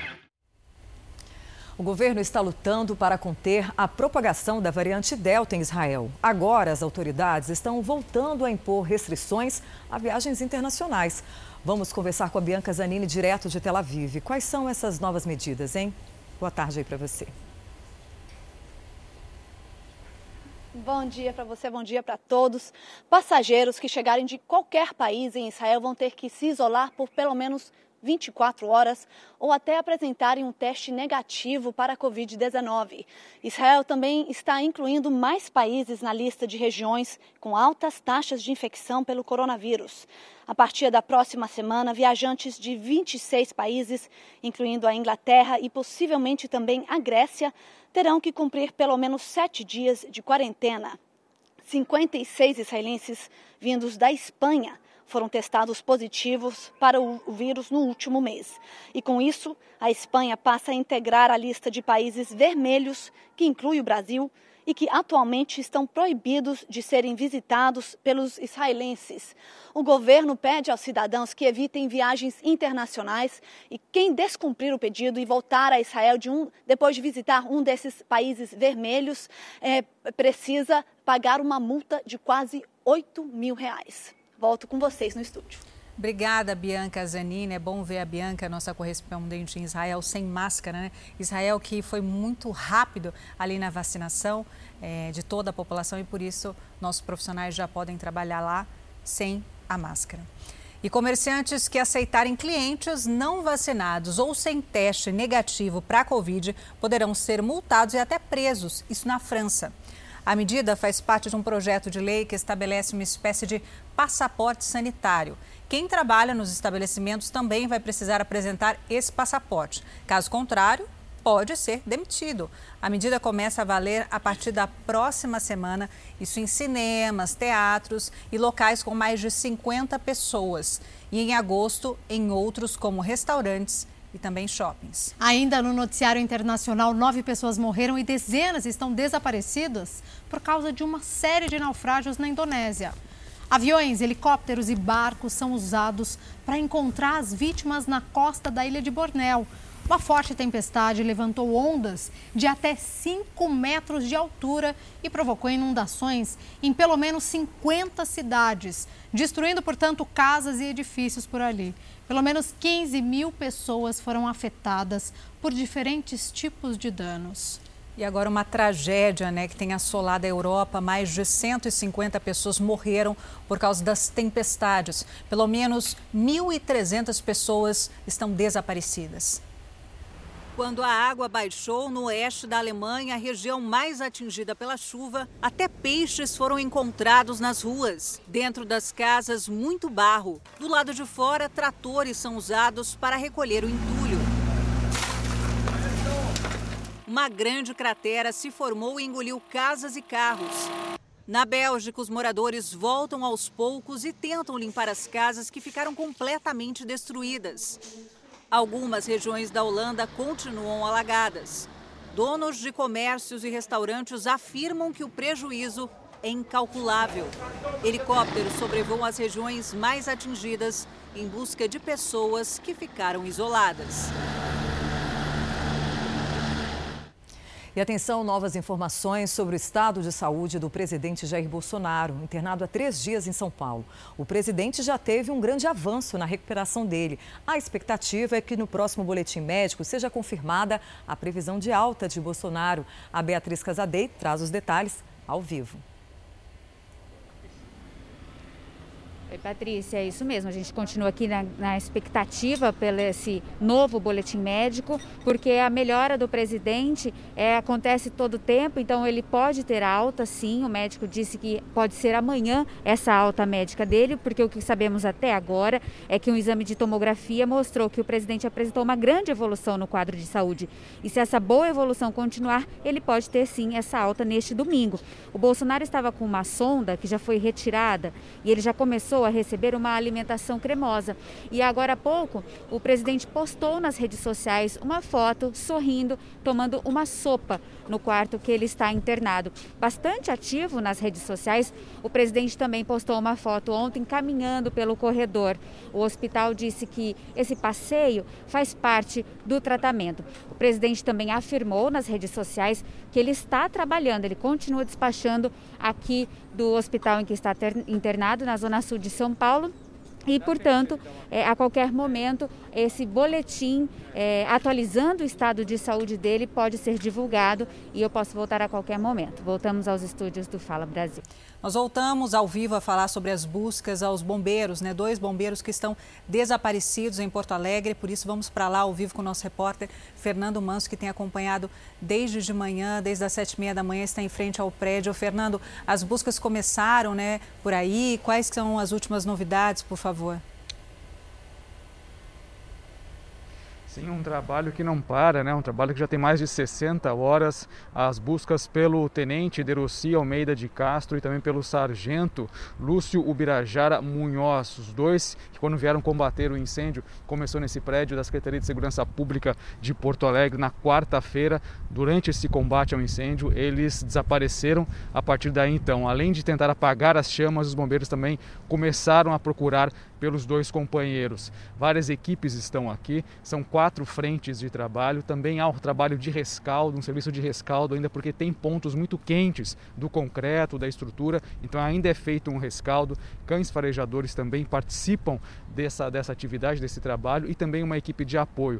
Mais cedo, a Defesa Civil já esteve no local, além de instrumentos e veículos da Secretaria de Obras para a retirada do que pode ser mexido desses escombros. De acordo com o Corpo de Bombeiros, há, há a possibilidade de que pessoas possam participar, tanto do setor público quanto privado, para ajudar a analisar a estrutura. Voltamos ao estúdio do Fala Brasil.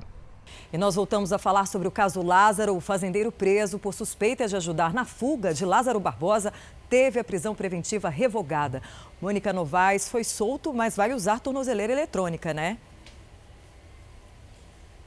Exatamente isso. Ele agora vai ser monitorado, até porque as investigações continuam. Esse fazendeiro ainda tem muito a acrescentar aí é, sobre a participação de outras pessoas, porque suspeita agora dessa força-tarefa que já foi extinta, mas o secretário de Segurança Pública deixou bem claro é que o Lázaro não era apenas um serial killer, ele era um matador de aluguel para uma organização criminosa que podia incluir aí empresários, fazendeiros e até políticos. Mais cedo a gente falou dessa decisão da Justiça que revogou essa prisão preventiva e deixa agora o fazendeiro respondendo agora com o acompanhamento de tornozeleira eletrônica e um dos motivos foi que a perícia feita em carabinas, espingarda de ar comprimido e 49 munições, esse laudo atestou que estava tudo deteriorado, que é inadequado, não teria como ser usado. Livrou o fazendeiro aí de responder também por porte ilegal de arma, mas não de favorecimento ao foragido, ao Lázaro. Lázaro que também contou com a ajuda de um casal de traficantes.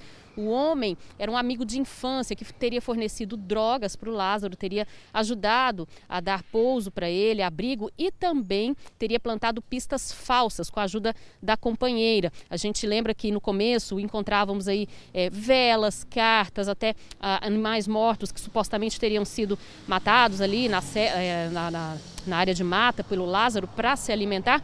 Mas depois a gente foi acompanhando as investigações e a polícia descobriu que se tratava de toda essa rede de apoio, que pode incluir também, é, isso é um pedido feito pelo Ministério Público, o filho do Elmi Caetano, esse idoso que acaba de ser aí, de ter a prisão revogada e que fica agora com a tornozeleira eletrônica. Foi uma recomendação do Ministério Público para que ele também seja investigado. Eu volto com vocês aí no estúdio do Fala Brasil. E enquanto o faturamento de muitos setores despencaram durante a pandemia, o mercado da beleza cresceu. O reflexo foi a geração de mais emprego. Na contramão da crise, os negócios começaram a melhorar. Tatiana é dona deste salão de beleza e a marca dela tem duas franquias. Depois de um ano inteiro de incertezas, ela percebeu que os investidores voltaram. A gente está aí com dois candidatos à franquia que estão estudando o mercado e está caminhando para fechar. No universo das franquias, os negócios envolvendo beleza, saúde e bem-estar cresceram muito no primeiro trimestre deste ano. O setor faturou 8 bilhões de reais em todo o Brasil. Só perdeu para o segmento de casa e construção. Só que tudo isso representa muito mais do que um aumento de clientes durante a pandemia. Com a procura pelos serviços, foi preciso fazer contratações abrir postos de trabalho. Quanto mais unidades a gente abre, mais oportunidade de emprego. Então, dentro de uma pandemia, você vê tanta gente ficando desempregada, você poder gerar oportunidade para as pessoas é maravilhoso.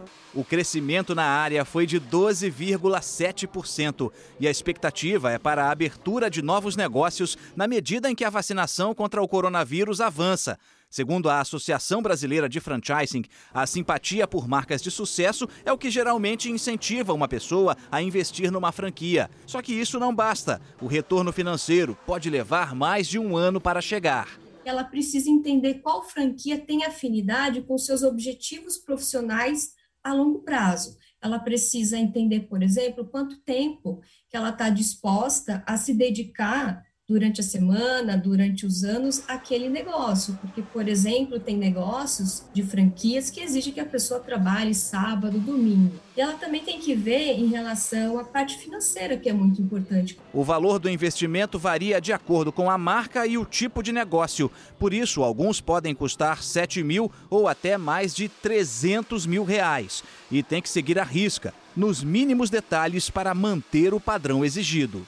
A gente está ali o tempo todo, sempre supervisionando. As contratações sempre começam por parte da franquia. Então, isso facilita muito. Quando alguém quer abrir um negócio, a franquia acaba se tornando algo mais atrativo por isso, porque traz um, muito mais segurança, né? E uma notícia que acaba de chegar enquanto a Europa enfrenta as piores enchentes desde a década de 60, o oeste dos Estados Unidos sofre com grandes incêndios e previsão de tempestade de raios. Passando por uma seca extrema, a região da fronteira do estado de Oregon com a Califórnia já teve quase 100 mil hectares destruídos pelas chamas. Pelo menos duas mil pessoas tiveram de sair de casa às pressas. Dezenas de imóveis foram completamente engolidos pelo fogo. Apesar do contingente de milhares e milhares de bombeiros, o fogo permanece incontrolável. A situação deve piorar, pois a previsão é de raios na região.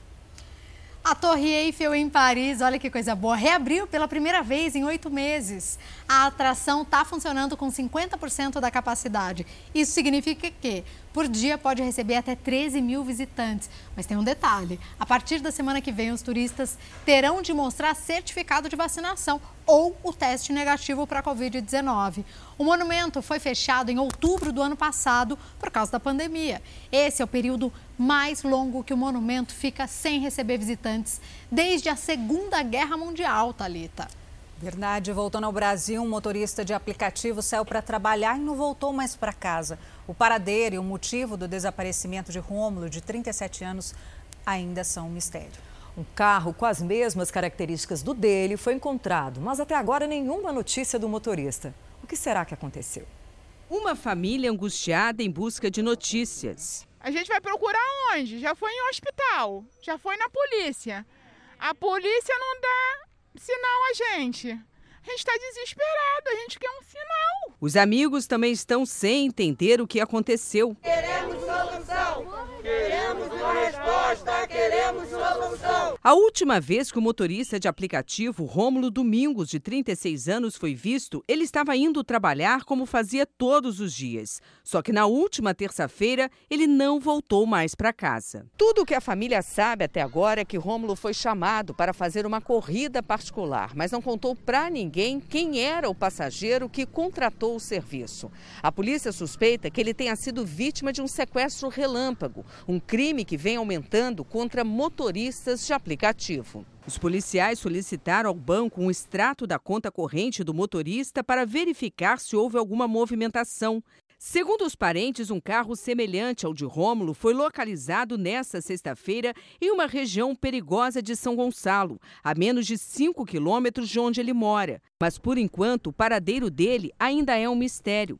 De acordo com a irmã, o motorista nunca se envolveu em confusão. Nós não sabemos se é o carro dele, até porque não foi passado placa, não passou informação se o carro estava queimado, estava depenado, nada, não foi passado nada até agora. Ele tem uma filha, ele tem esposa, ele tem mãe, a mãe dele está doente, solta ele, seja lá onde ele estiver. A gente precisa dele. Em nota, o aplicativo de transporte de passageiros informou que, como Rômulo não estava realizando uma corrida pela plataforma, não é possível rastrear o trajeto dele. Apesar da falta de novas pistas, seu Roberto, pai do motorista, não perde a esperança que o filho seja encontrado.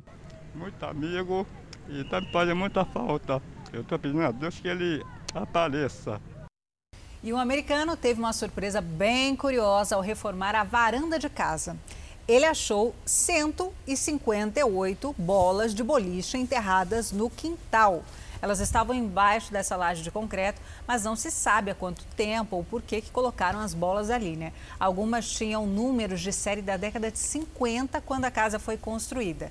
Ele pretende usar as bolas ali de boliche como objetos de decoração e pavimentar a entrada da casa que fica no estado de Michigan. Vem cá, se eu te disser que o menino de 10 anos demitiu a mãe dele do cargo de mãe, depois de uma discussão, você acredita? Ai, ó, não tem mais o que a gente vê aqui, né? Impressionante. Olha, o menino se chateou com a mãe e disse assim, ó, não quero mais ser seu filho, tá bom? Ela então resolveu documentar tudo e essa história, como será que terminou? Vamos ver agora. A demissão da mãe virou documento.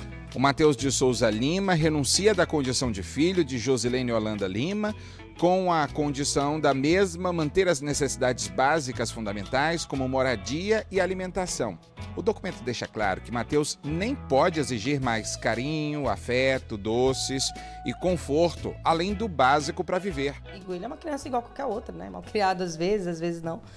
E a gente fez o primeiro documento junto, tem dados inclusive de CPF e tudo mais. E eu falei para ele que eu, ele, ele tinha a escolha de não me amar e de não querer ser mais meu filho e que eu não tinha escolha de não ser mãe dele. Então a gente fez alguns acordos enquanto a gente escrevia o primeiro documento.